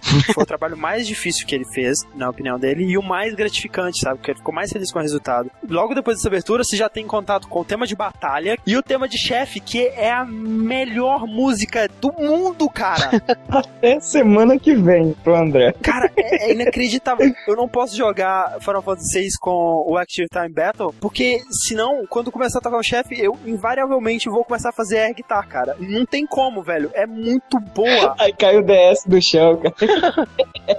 Mas enfim, a Terra tava sendo controlada, né? Ela Sim, né, nesse momento que ela tem o contato, tipo, ela cai na mina, né? E o Arvis, que é um dos integrantes dos Returners, que são uma resistência ao Império, né? O, o Gestal lá, salva ela, né? E defende ela junto com o Loki. Esse grupo, né, de resistência, né? Eles estavam bem eh, reprimidos. Eles não conseguiam muito bem fazer alguma coisa. Eles Uhum. queriam fazer, mas eles não tinham força pra fazer. E aí, de repente, cai no- nas mãos dele uma garota que estava sendo usada pelo Império, que tinha informações sobre o Império, e que por acaso tinha umas habilidades mágicas, né? Ela É, é, se bem que nesse começo você ainda não sabia, né? Mas eles sabem que ela tem essa conexão com o Império e fala, pô, vamos usar isso ao nosso favor, né? Exato. Sim, aí eles levam até o rei Edgar. E aí, cara, é muito bom que a primeira vez que você usa magia com a Terra perto do- dos outros caras é foda demais. É, né? é um Tipo, eles se- desespero de todo mundo. Cara, eles entram em desespero. Eles, tipo, o que aconteceu? Ela realmente jogou o fogo da mão. Eles ficam, sabe, correndo de um lado pro outro, malucos. Eles, meu Deus, o que tá acontecendo aqui, sabe? Cara, é engraçado É, demais. É, é muito bom porque você não espera isso, sabe? Você sabe, beleza. é- ela, ela joga É, magia. você tá, tipo, ó, Não- mágica. não tem ok, problema né? nenhum, Ok, é normal, né? Todo mundo joga magia. Eles nem conheciam magia, na verdade. E ver ela jogando e falar, ah, meu Deus, o que é isso? Socorro. Você vai no, no reino lá de Fígaro, né? Que é aquele castelo que entra debaixo da terra, muito foda. Coisa estranha, né, cara? A primeira vez que aconteceu, eu falei, caralho, o castelo afundou. Ah, não, é- era aquela tecnologia, né, do castelo. É, sistema de Uhum. defesa. Inclusive, ele consegue navegar debaixo do deserto, não sei como é que isso funciona, mas Deve ser uma merda ser faxineiro lá, viu? a Terra, ela é, digamos, a protagonista, né, do jogo, é a personagem principal com a história mais ligada a todos os eventos que estão acontecendo e tal, Uhum. que é a primeira protagonista feminina de Final Fantasy e a única até a Light, né? Verdade. E ela é uma personagem muito legal porque ela- é bem introspectiva, né? Mas não emo. Ela é uma personagem séria. É muito legal que é, é uma personagem que acontece com ela, na verdade, que ela não se conhece. E não é que ele, ó, sem memória, ó, não tem amigos, sniff. Sabe? Ela quer ela encontrar uma motivação que prove quem ela é. O, o lance não é ela não lembrar o que, que ela fez, o que, que ela comeu no café da manhã. Não, cara, ela sabe que tem alguma coisa de errado com ela. Ela sabe que ela não é igual às outras pessoas. Ela fica se questionando coisas tipo assim, cara, será que eu sou capaz de sentir alguma coisa, sabe? Ela, ela não entende o que ela é, ela não aceita exatamente o que ela é. A, a quest dela no jogo é descobrir o que ela é e não recuperar a E memória. até aquele momento nem você sabe, né, cara? Você É. só sabe que você tem uma personagem que solta magia e ninguém sabe por que também. Exato. Você acaba descobrindo que ela é metade Esper, metade humano, né? Digamos, o pai dela Uhum. é um Esper e a mãe dela é um ser humano que caiu lá na Terra dos Espers. Olha aí que Esper safadinho, né, Safadinho. cara? Olha uma interação aí. Eu acho interessante, ou até um pouco forçada lá, a relação entre o Edgar e o, e o Saving. O, o Saving, ele era pra ser o rei, né? Aham. E- Ele é o cara foda, né? Digamos assim. É, ele era pra ser porque ele é o primogênito. Apesar dos Uhum. dois serem gêmeos, né? É porque ele era mais bombado. É, só que ele não queria ser. Aí o Edgar vai e fala assim: ah, tá, então você quer fazer o quê? Ah, eu quero ir treinar e, e ser feliz e tal. bombado. É, aí então tá. Então eu vou jogar essa moeda e se der cara, você vai. E se der coroa, você fica como rei. E ele vai e joga a moeda, daí ele vai e consegue, né, ir pra fazer lá o que ele sempre quis fazer. Mas. Mas ele jogou uma moeda que tinha duas caras. Cara, peraí, será que ele não queria ser rei, não? E aproveitou a chance, porra, olha a minha chance de ser rei, vou jogar essa moeda aqui agora. Né? Quem garante, cara? Porque a parada é contada como se ele assim, não, porque eu fui rei em nome do meu irmão pra ele poder ser. É, não, porque eu dei a chance pro meu irmão dele fazer o que ele Porque quiser. ser rei é muito pior mesmo do que ficar treinando e tomando porrada de urso na floresta, né? Ele não tava nem pouco preocupado com o irmão dele, velho. É, a propósito, essa mesma moedinha ela é usada posteriormente, né? Quando eles Sim. precisam lá.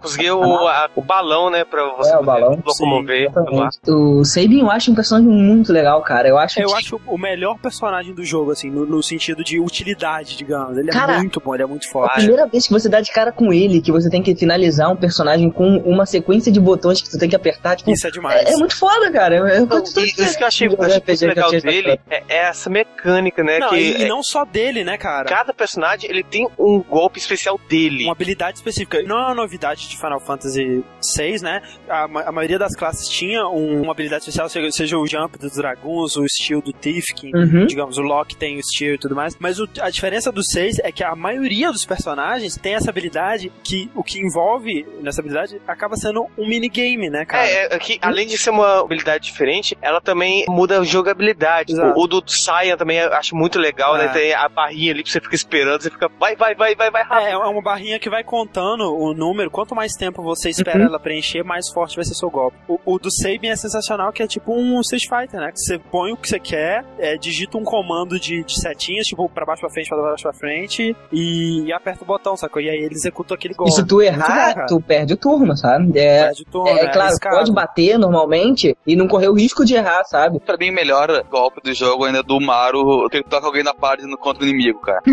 Ah, sim. É mesmo. Tá, mas aí, vocês que jogo que não foi, o Gogo, ele é homem ou mulher? Não falam, né, cara? A gente não sabe da identidade dele, não. Dizem é que é, é aquele rei, né? O Benon lá, aquele cara barbudo lá, que te acompanha naquela parte da balsa e depois some, desaparece do jogo. Uhum. Sim. Dizem que talvez seja ele, mas não é nada confirmado. Você não sabe de quem que ele é. Tem, tem um Mog que ele tem as danças dele, né, cara, que é muito um golpe muito bom, cara. Ele Aham. tira muito de dano. O Setzer, né, que ele, ele faz um slot, né, aquela máquina de, de, de ro- roleta, Uhum. né, que se der uma Eu parada. odeio isso, É, velho, eu odeio. Mas sabe o que, que é? Tipo assim, aí, aí você vê de onde que o Final Fantasy VII tirou isso, né, cara? Porque tem isso, mas é limitado aos limit breaks, né? Os limit breaks do Final Fantasy Aham. VII são algum tipo de minigame. E quanto no 6, é um é parte fundamental da jogabilidade, e eu acho que mais que ser uma coisa a mais que você tem que fazer, é uma coisa que te compele a prestar atenção naquela jogabilidade, a não simplesmente ficar apertando a... Uhum. E você tá sempre concentrado no que você tá fazendo. E um RPG de turno que consegue fazer isso, cara, é um RPG de turno divertido, velho. É, é Então- diferente daquele RPG que eu falei no início, que, tipo, você fica apertando a A pra fazer level. Nesse não, cara. Nesse você tem que prestar atenção, porque É, né, se você, você- quer também é. fazer coisas diferentes. se você, se você jogar uma batalha direito, você vai ter muito mais eficiência Com do que você certeza. ficar apertando o botão direto. Tem a Realm, que o golpe dela, ela, ela fala que ela desenha você, né? que na verdade ela copia o golpe do inimigo, né? Manda o, o golpe de volta. Ah, é muito bom quando ela aparece contra o Ultros pela primeira vez, ela fala: Ah, que bonitinho você, deixa eu te desenhar, sabe? Tipo, o Ultros é o alívio cômico, é um inimigo, um Aham. povo idiota que fica aparecendo o jogo inteiro só pra te encher o saco. E ele é tipo o alívio cômico, ela, ah, que bonitinho, vou te desenhar. Ele, não, não quero que você me desenhe, sai daqui, sua pirralha. Aí ela fica toda triste, ah, tá, eu vou pular daqui porque ninguém gosta de É. mim e tal. E a Terra fica putaça, como assim que você fala isso com essa menina, seu puto? É, Você vai deixar ela, ela pular dali, é, é muito É bom. muito. É bom que, tipo, o Final Fantasy VI, ao mesmo tempo que ele consegue ser triste de partir seu coração, velho, ele tem momentos que é de chorar de rir, cara. ele É tem uns alívios cômicos assim, do nada, assim, muito bom. Cara, porque por mais que o Kefka ele bote fogo em tudo e comece a socar todo mundo, ele no final ele começa a rir. ele começa a rir, Por cara. mais que você odeie ele, cara, ele é um personagem tão bom, mas tão bom, que você fica torcendo pela próxima aparição dele só pra ver o que que esse puto vai aprontar, sacou? O que que ele vai fazer É, agora? é, tipo, você adora odiar ele. Outro, personagem que, cara, eu gostei muito, teve um lugar no meu coração, foi o Loki. Que apesar É, de bom. o Loki, ele não tem aquela jogabilidade melhor de todos. Sim, ele é, ele é o Tiff, É né? Ele- ele, cara, ele, ele é é- um é- Treasure Hunter. Ele é uma fumaça. Ele é a fumaça preta. Como ele diz, né, ele não é um, um, um thief, ele é um Treasure Hunter. É, e se você me chamar de Tiff mais uma vez, eu vou arrancar seu fígado, seu filho. Se chamar de thief mais uma vez, eu vou roubar todo o seu dinheiro. É tipo isso, cara. É bom. ah, ele tinha a namorada dele, mas a namorada dele morreu e, ele- e por culpa dele ele tá tentando Uhum. é, reviver ele. Então ele é muito super protetor, E sabe? ele meio que vê a namorada dele nas séries, né? E ele quer, É, tanto tipo, que a primeira vez que ele os conta as séries, ela pergunta por que você tá me ajudando. Ele, ah, você me lembra alguém. Com a própria Terra também Sim. ele tem essa coisa de proteção. Sempre quando ela vai fazer alguma coisa, ele fala, não, beleza, vou junto, vou te ajudar. Uhum. É, Até ele é safadinho pra caralho, velho. Só veio uma mulherzinha, ele, ele tá querendo ajudar, sabe? Sabe que isso me lembra uma pessoa? Ele é o Sandy do, do Final Fantasy VI. Não, ele é o Fernando Download. Aí entra aquele lance lá da, daquela fasezinha lá que você tem que roubar a roupa, né, cara? Ah, É- sim, e isso que isso é é uma coisa muito legal, cara. Como ele é ladrão, ele é uma pessoa mais stealth, assim, ele tem uma missão própria só dele, que não é sair matando todo mundo. Ele tem que ir coletar uma informação, chegar num lugar, aí é quando ele liberta a série. Ah, é muito bom. Cara, olha a variedade de jogabilidade. Isso falando que antes disso, pra você chegar nessa missão, o que acontece? Você tá com um grupo grande de, de aliados, né? E aí esse grupo ah, começa a ter o ataque na cidade e eles pensam, cara, a gente tem que fazer isso, isso e isso. Então vamos nos dividir em três. Três grupos. E aí você vai escolher qual Quem você quer jogar primeiro. quer- é, É. quem você quer jogar primeiro, em qual ordem você quer jogar, sabe? Isso é muito foda. E não é só nessa vez que isso acontece. sabe? Na dungeon final, você também se divide em, em grupos, sabe? É, é- cara, é foda, sabe? A preocupação deles é em variar a jogabilidade, sabe? Uma coisa que você nunca. Você nem espera isso de um RPG. Uhum. Você entra no RPG pensando, cara, é grinding, ok, já estou pronto pra isso. E eu digo mais, você não esperava isso de um RPG de Final Fantasy. Você acabou de sair do Final Fantasy V, onde você tinha a mesma jogabilidade o tempo inteiro. Mas não ache que o Final Fantasy VI não vai ter grind, tá? Porque você tem que fazer muito Ah, não, também. Aliás, só pra esclarecer, grind é do lance de tu ficar fazendo level, né? Sim. Não é? Porque vezes a gente não entende esses tipos de termos que a gente fala aqui. É bom de vez em Ah, tá. É, não, a parte de grinding mesmo de Final Fantasy é uma parte que acontece em, muitos Final Fantasy que, assim, ele é linear boa parte do tempo, e aí chega uma certa parte que o jogo abre, né? Uhum. Que é o que acontece na- depois das 25 primeiras horas do Final Fantasy 13.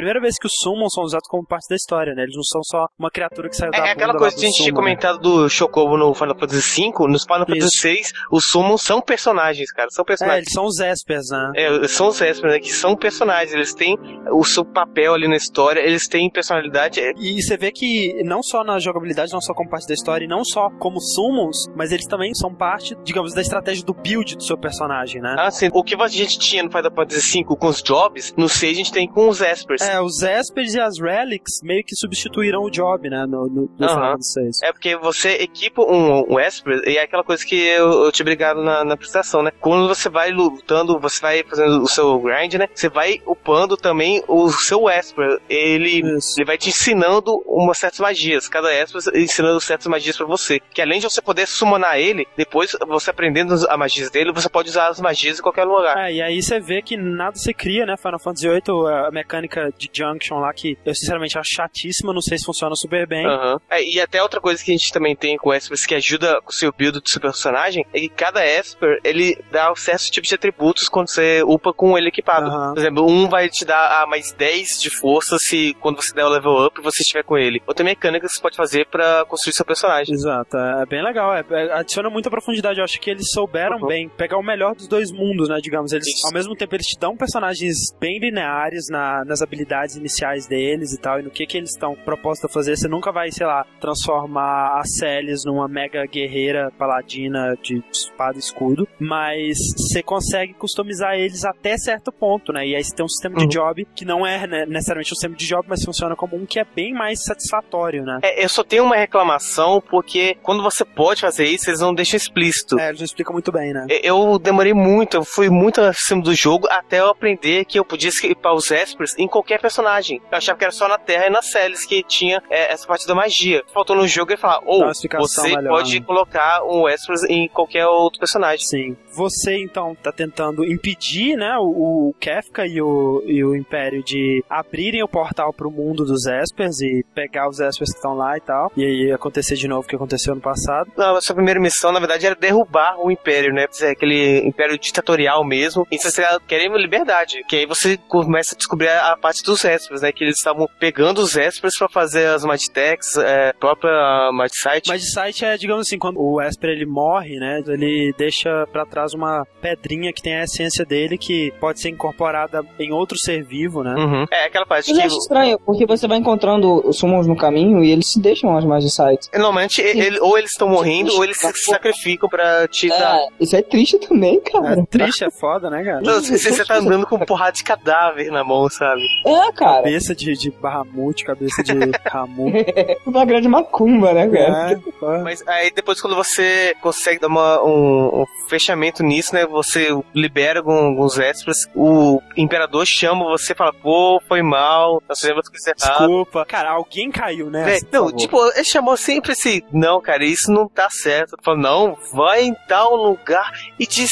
Desculpa, queremos conversar com vocês. Ah, não, isso, isso tava muito LOL, não vou cair nessa. E aí era realmente o Mega Brinks lá, né? O, a Capcom É, mata era o Mega mundo. Brinks. Você acha o Espers, aí chega o Kefka e, né, mata todo mundo. O Imperador Gestal e o Kefka, eles encontram as estátuas, né? Dos três deuses lá e erguem o continente flutuante, né? E, cara, isso é outra coisa que a gente passou batido, mas mostra a foda importância do Shadow, cara. Sim. Shadow é, o- é o personagem que é, é um mercenário, mas ele te salva a sua bunda várias Cara, Eu acho vezes. foda, tipo, da primeira vez que você encontra ele, na verdade, numa cidade lá portuária, esqueci o nome, você vê ele andando, né? E aí eu, ué, quem é esse cara esquisito andando? Aí eu segui ele. Aí você segue ele, ele vai pra um bar, sabe? Aí você segue ele até no bar, Uhum. e aí você fica observando ele lá e ele não quer falar com você e tal. E aí depois, numa certa hora, ele entra pra sua party, né? E aí você olha, legal, esse cara é um ninja, né? Pô, maneiro, tem esse cachorro que dá um dano absurdo. E aí de repente ele sai da sua party, na hora que ele quer, sabe? Ele vai embora. Pô, ele eu cansei. Cara, é muito- Sim, ele, a primeira vez que você encontra ele tá entediado, sabe? Ele, ah, vambora lá. Outra vez que você entra no outro taverna, você encontra ele, ah,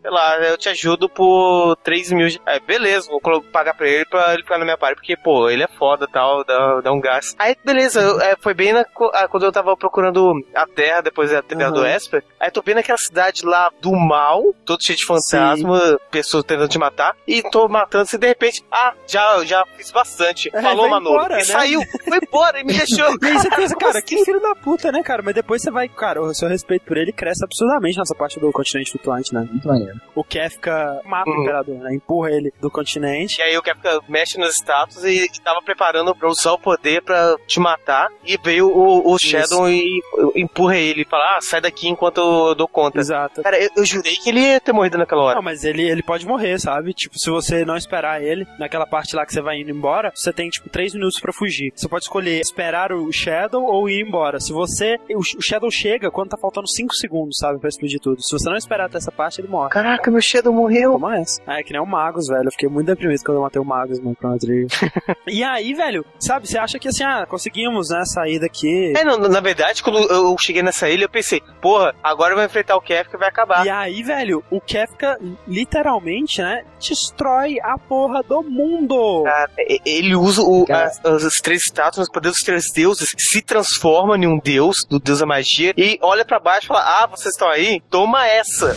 Porque ele joga um puta laser no mundo e você vê que vai quebrando, desfigurando o mundo inteiro. E quando você volta pro jogo, você vê que é o mago da geografia e fica louco, porque mudou tudo. Da geografia. Ainda bem que você não era um. É que essa é aquela loucura dele de que ele quer mostrar que não existe esperança, que esse sentimento não existe nas Exato, pessoas. que ele fala, né, inclusive no final, tipo, por que que você constrói sabendo que vai ser destruído? Por que que você vive sabendo que você vai morrer, sabe? Tipo, ele não vê objetivo nas coisas. Quando ele vê alguém que tem um objetivo, alguém que tem um propósito, ele quer matar, agora ele quer Uhum. mostrar pra ele que Mas ter isso não é leva tá, nada. Qual é o objetivo do Kefka? Qual é- qual é- Por que ele tá vivo então? Ele também não se mata, então? Hã? Por que ele tá. Sabe? E aí, assim, passa um ano, né, desde que o mundo é destruído e, os- e os... E, e, cara, e, e é uma das partes mais tristes que eu achei no jogo quando volta. Passa-se um ano, né? E você acorda como uma Celis. Sim, numa ilha. Numa ilha. E você tá junto com o Cid, que o Cid é o. Se você O cara- tiver salvado ele. Tem um ano, cara, que você tava em coma, o Cid tava ali do seu lado cuidando. Um comentário, o Cid é o Pablo. ele tem a roupinha do Pac-Man igual, cara. só que É, amarelo. é. Caralho, velho. Aí você é crente é verdade. só para original. Ah. Essa segunda foto é foda, velho. Você acorda com, com ele cuidando de você, aí fala, não, beleza, o mundo acabou, né? Não encontrei mais ninguém, mas não, eu tenho você e você tem a mim. Aí tá bom, aí você ah, eu vou lá pegar peixe. Você lá, pega peixe. Aí quando você volta. É, é legal que, é, tipo assim, é, é uma, uma parte que quebra. É, que a- quebra aquele clima de você tava batalha, batalha, você tá Exato. vou salvar o mundo, vou salvar o mundo. Depois você vê, pô, fudeu tudo. Deixa pra lá, sabe? Eu não posso fazer mais nada. É, é uma parte calma, né, do jogo. Uma parte é que você bem- pensa, beleza, então vou aceitar, né, essa destruição do mundo E e ver o que que dá, né? Uhum. Depois você sai, vai dar uma volta, e quando você volta, você vê o Cid morreu. Caraca, velho, só tinha você e o Cid, e o Cid morre assim, e caralho, o que vai acontecer agora? Acabou o motivo que ela tava pra ficar viva. É, ela, ela pensa em suicídio, né, velho? Ela tenta se E ela suicidar. não só pensa, ela tenta, vai, ela sobe no, um, em cima da montanha e pula na água. Quando pulou, você vê que é, aparecem as lágrimas dela ali, cara. Eu pensei, puta que pariu, ela vai se matar. Eu tava quase me matando ali. É foda, Pensei, cara. pariu, eu não quero mais jogar esse jogo, sabe? Eu vou parar, vou ficar ali no meu canto chorando. E aí você vê que ela não consegue morrer, né? Ela acorda e vê a bandana do Loki e dá aquela esperança pra ela. Não sou eu que estou vivo, né? Tem mais gente viva. Sim. E aí essa parte do jogo é você meio que é, encontrando todo mundo, né? Reunindo sua party de novo. É, é, aí você encontra cada pessoa de novo e cada um tem é, a questzinha, né, pra fazer voltar pra, pra party. Sim, a parte eu acho que a parte mais emocionante disso é quando você consegue de novo o balão, né? O Zeppelin lá, Ah, que ah. é muito foda, cara. Tipo, a parte que você vai descendo aquela escada. Cara, você vê a criatividade do- dos caras, né, velho? Tipo, eles não tem como dar um, um flashback, assim, foda, né? Aí o que eles fazem? Tipo, você tá descendo a escada. A escada tá bem no, no cantinho da imagem e o resto tudo tá um preto. Exato, e aí nesse preto começam a aparecer, tipo, mapas do jogo, sabe? Salinhas do jogo, que são Uhum. os flashbacks, sabe? Com pessoas lá dentro conversando e tal. muito cara, é foda, cara. Muito sensacional isso, muito criativo. E aí quando você desce e você vai pegando, você vai pegar o balão e ele vai subindo do mar, cara, aquela música, velho, meu Deus, cara. Quando você vê que o, o mundo ele tá, tipo, com o céu todo laranja, assim, é, cara, é foda, velho. É muito emocionante essa parte, muito legal. E aí nessa parte você pode pegar mais extras e tudo mais e grindar, né? Principalmente porque Ah, você tá indo grindar pro, mesmo, pro final do jogo. É, é aquela coisa, é, dali você vai enfrentar o deus da magia, então É. é grind na veia. E aí você vai pra torre do Kefka lá, essa parte que tem a divisão, né, do grupo, que você tem que dividir seu grupo em três. Você pode mudar o controle do grupo a hora que você quiser, né? Uhum. E inclusive resolver puzzles em grupo tal, apertar um botão aqui, apertar outro, abrir a porta. Ah, e é bem legal, assim, é muito difícil, tem uns inimigos muito cabulosos. Você derrota cada um dos três, né, deuses lá da, É, da magia, a Triforce, né?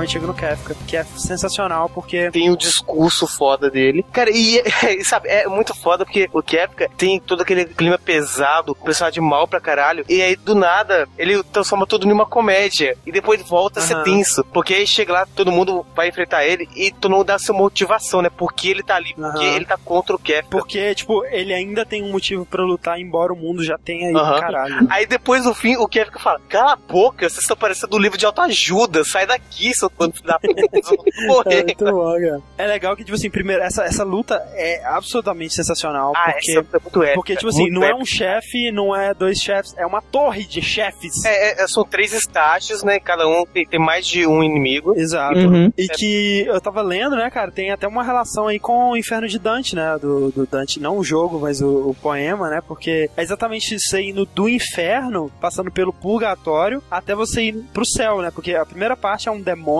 a segunda é um monte de coisa bizarra acontecendo lá e tal, e a terceira é um, uns deuses, assim, né, umas figuras mais divinas, tal, com auréolas e tal, e você vai derrotando as três, e quando você derrota as três, você sobe mais um pouco, e você chega no anjo caído, né, cara? Que é, digamos, Lúcifer, né? Que na verdade é o Kefka. Que ele tá na, na forma de anjo, um anjo roxo com. Ah, é bizarro aquela última fórmula dele, né, cara? Toma essa, Sephiroth, que o Sephiroth só tem uma asa e o, o Kefka pelo menos umas quatro, eu acho. O Sephiroth, ele anda em círculo, né, cara? Ele voa em Ele círculo. voa em círculo.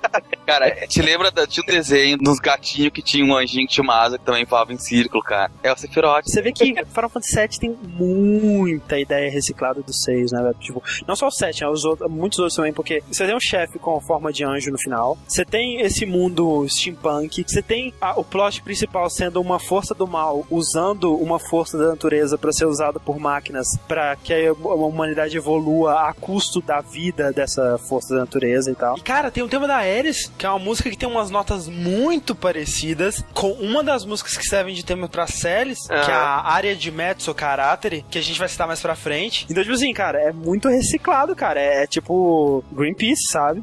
Uma coisa foda dessa luta, que é difícil pra caralho, assim, a menos que você esteja ultra grindado. É, tem um, um poder que Mas- deixa todos é, com um na hora. Isso é um padrão dos RPGs, principalmente Final Fantasy, né, cara? Que sempre, cara, não adianta quanto você grinding com seus personagens, tá com todo mundo level 99, É. tem um puta de um golpe que vai ferrar tua par em um momento que você vai ficar desesperado e pode fazer a luta ir pro inferno. Uma, uma coisa legal dessa luta é a trilha dela é uma coisa, acho que sem precedentes na história dos joguinhos de 16 bits, pelo menos. É foda porque é o seguinte, pra cada fase tem uma trilha, cada uma das quatro fases, né, digamos, as três fases da torre de chefes, depois o, o Kefka, cada uma dessas fases tem uma trilha. E o mais impressionante é que essas trilhas, elas vão mudando, tipo, tem uma transição entre elas, sacou? E ela muda mais uma vez ainda quando o Kefka tá morrendo, tipo, quando você tá lutando contra o Kefka, ele vai morrendo, porque começa com aquela música, o tema dele numa versão mais, tipo, mais ameaçadora, mais batalha final e tal. Aham. Mas aí quando você chega mais pro final, fica uma música mais lenta, assim, mais, tipo, pesarosa. São várias peças de música que são meio que interativas, na medida que você vai Na medida que vai evoluindo, né, Exato. Ela vai alterando. Cara, é fantástico, velho. É inacreditável. Você finalmente derrota o, o Kefka, ele vai se desmoronando lá, assim, e tem um final de uns 20 minutos, né, cara, que vai mostrando... Caraca, muito longo aquele final. Que você matou os deuses né, da magia. Você matou o Kefka, que era o novo mega deus da magia. Então a magia no mundo iria se extinguir. Sim. Tudo que era mágico já era. Se tivesse algum Esper vivo ainda, fudeu pra Cara, ele. sinceramente, eu acho que era, era bom, né, cara? Pra É, mim, não, era realmente o que tinha que acontecer, porque olha o que aconteceu com magia no mundo. E aí, mas o que acontece? A Terra é um meio Esper, e ela iria morrer também. Uhum. E até o, quando ela encontra com o pai dela, com o Magicite, que era o pai dela, ele fala: Você só vai conseguir sobreviver se sua parte humana conseguir criar uma relação com algo humano que. conseguir desenvolver os sentimentos, Amor. né? Amor, no caso. né? Mas, mas é legal que, tipo assim, ao contrário do Final Fantasy VIII, principalmente, que é tipo uma história de amor com batalhas no meio, ele tem um conceito de amor, cara, que nunca, ou quase nunca, tirando o Loki que tá tentando pegar todo mundo, tipo, é um conceito bem mais puro, sabe? É um amor, tipo, você vê que o amor Uhum. da Terra que ela tem pelo, pelos outros personagens é, tipo, um- uma coisa mais materna, assim, sabe? É uma coisa muito mais bonita até, sabe? Do que, sei lá, uma historinha de amor, malhação da vida. Ainda bem, né? né? Mas ela consegue, né? Ela desenvolver esses sentimentos, que, é, que na verdade era o objetivo dela desde o começo, né? Ela É, Tem ela uma- saber se ela tem essa capacidade. Ah, É, no É, final legal. do jogo ela se torna totalmente humana, é né, muito legal. é, é, Você vê a, a- a evolução dos personagens, né? A grande maioria dos personagens, né? Você vê que eles passam por um arco de evolução, né? Você vê que a, a Celis, né? Passa por essa parada de redenção pelo que ela fez e trabalhando pelo Império. Você vê que o Loki, ele passa por isso de se perdoar pelo que aconteceu com a mulher Uhum. dele. O Saiyan passa a aceitar a morte da família dele e tal. Uhum. Todos esses conflitos pessoais dos personagens são resolvidos no É final. maneiro. legal Mas também. você vê que esses conflitos pessoais, cara, nunca tomam. É, É, eles nunca foram um, um empecilho pra história. nunca tomou o foco principal da história. Era tipo, apesar da gente ter que salvar o mundo, tem isso aqui também. Mas, cara, uma coisa que a gente não pode, que eu fiquei feliz de ninguém ter lembrado até agora, pra gente deixar pro final, porque é uma coisa que a gente não pode deixar de falar quando se fala de Final Fantasy VI, que eu acho que é a prova de que o jogo é definitivamente uma obra-prima. Não é saudosismo, sabe? As pessoas falarem, ah, Final Fantasy VI é uma coisa foda porque é do, do último do Super Nintendo. Não, não, não é, cara. O 6, de todos os Final Fantasy, do primeiro até o 13, cara, é o mais user-friendly, sabe? Uhum. Tipo, o sistema de combate deles é absurdamente fácil de Aham. tu pegar. Coisas dos personagens é absurdamente fácil de controlar. Ah, e eu acho que assim, ele tem um nível de complexidade pra quem quer eh, se aprofundar nesse nível de complexidade, e ao mesmo tempo ele consegue ser simples, né? Então é bom. É, é, tu tem que aprender é, os. É, semana é 20 e poucos, 30 e poucos que são Sim, total. 30 e poucos, acho. E acabou, entendeu? Não é uma coisa que tu vai ter que ficar naquela putaria de comprar ou que for ficar correndo atrás, não sei o quê. E ele tem uma coisa que eu acho que também é, é legal. As pessoas começam a falar isso já, sei lá, acho que pelo 12 ou 10, Final Fantasy 10 ou 12 começaram a dizer não, porque assim, ele é um jogo que da metade pra adiante, cara, ele é um jogo totalmente não linear, Sim. tá ligado? Tu não tem ordem pra pegar as coisas, tu Uhum. faz a hora que tu quiser. É, é muito interessante, sabe? Eu acho muito assim, como eles estavam preocupados em criar uma parada nova, sabe? Tipo, uma parada que desse um ar novo pra esse gênero de RPG, sabe? Porque Uhum. tava Hum. tudo a mesma coisa, mesma coisa, mesma coisa, sabe? E, tipo, você vê que eles tiveram uma preocupação enorme de, de fazer coisas diferentes, de sempre ter coisas diferentes pra você fazer no jogo, sabe? É muito legal isso. mas ele consegue fazer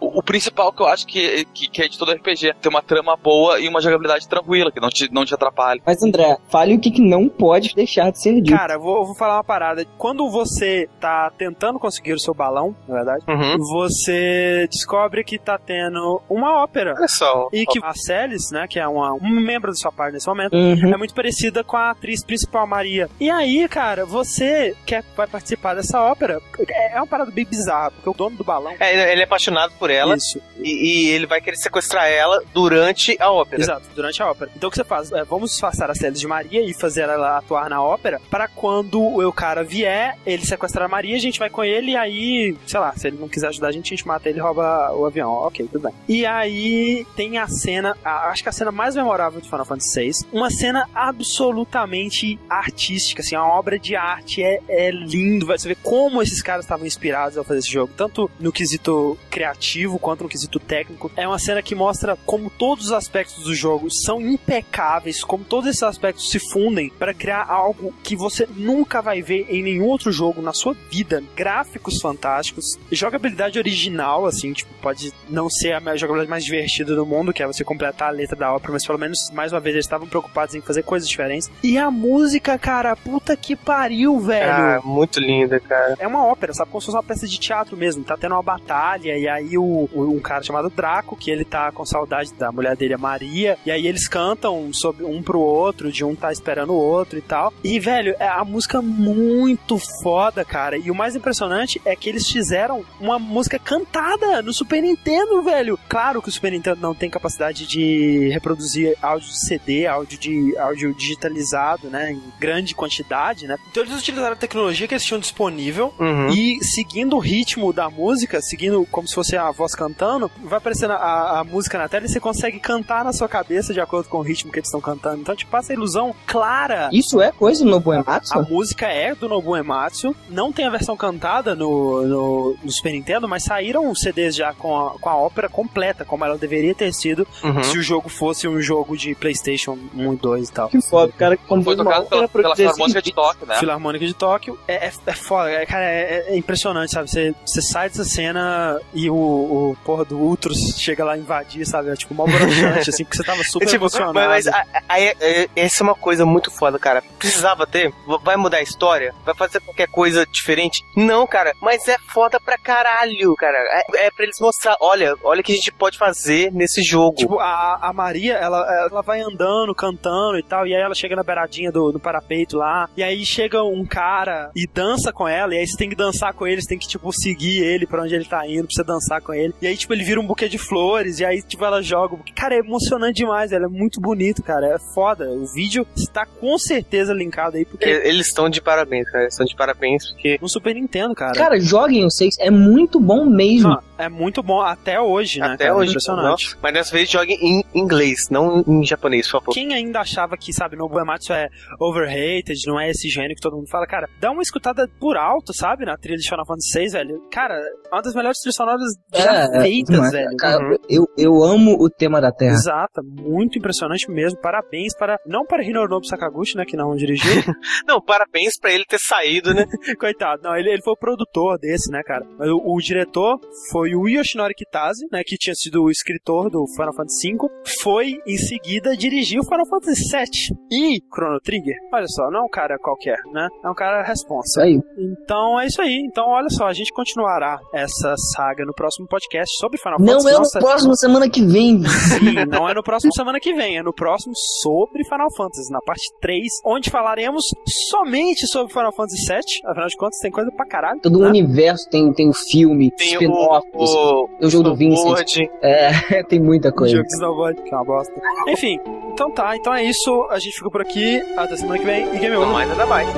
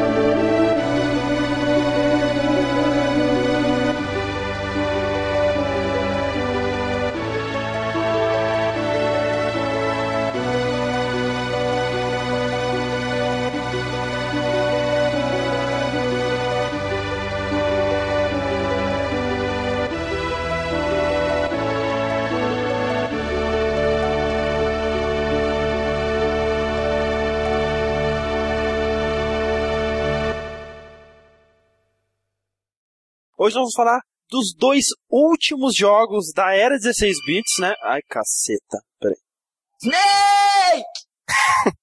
É, falando nisso, acho que meu celular não está no silencioso.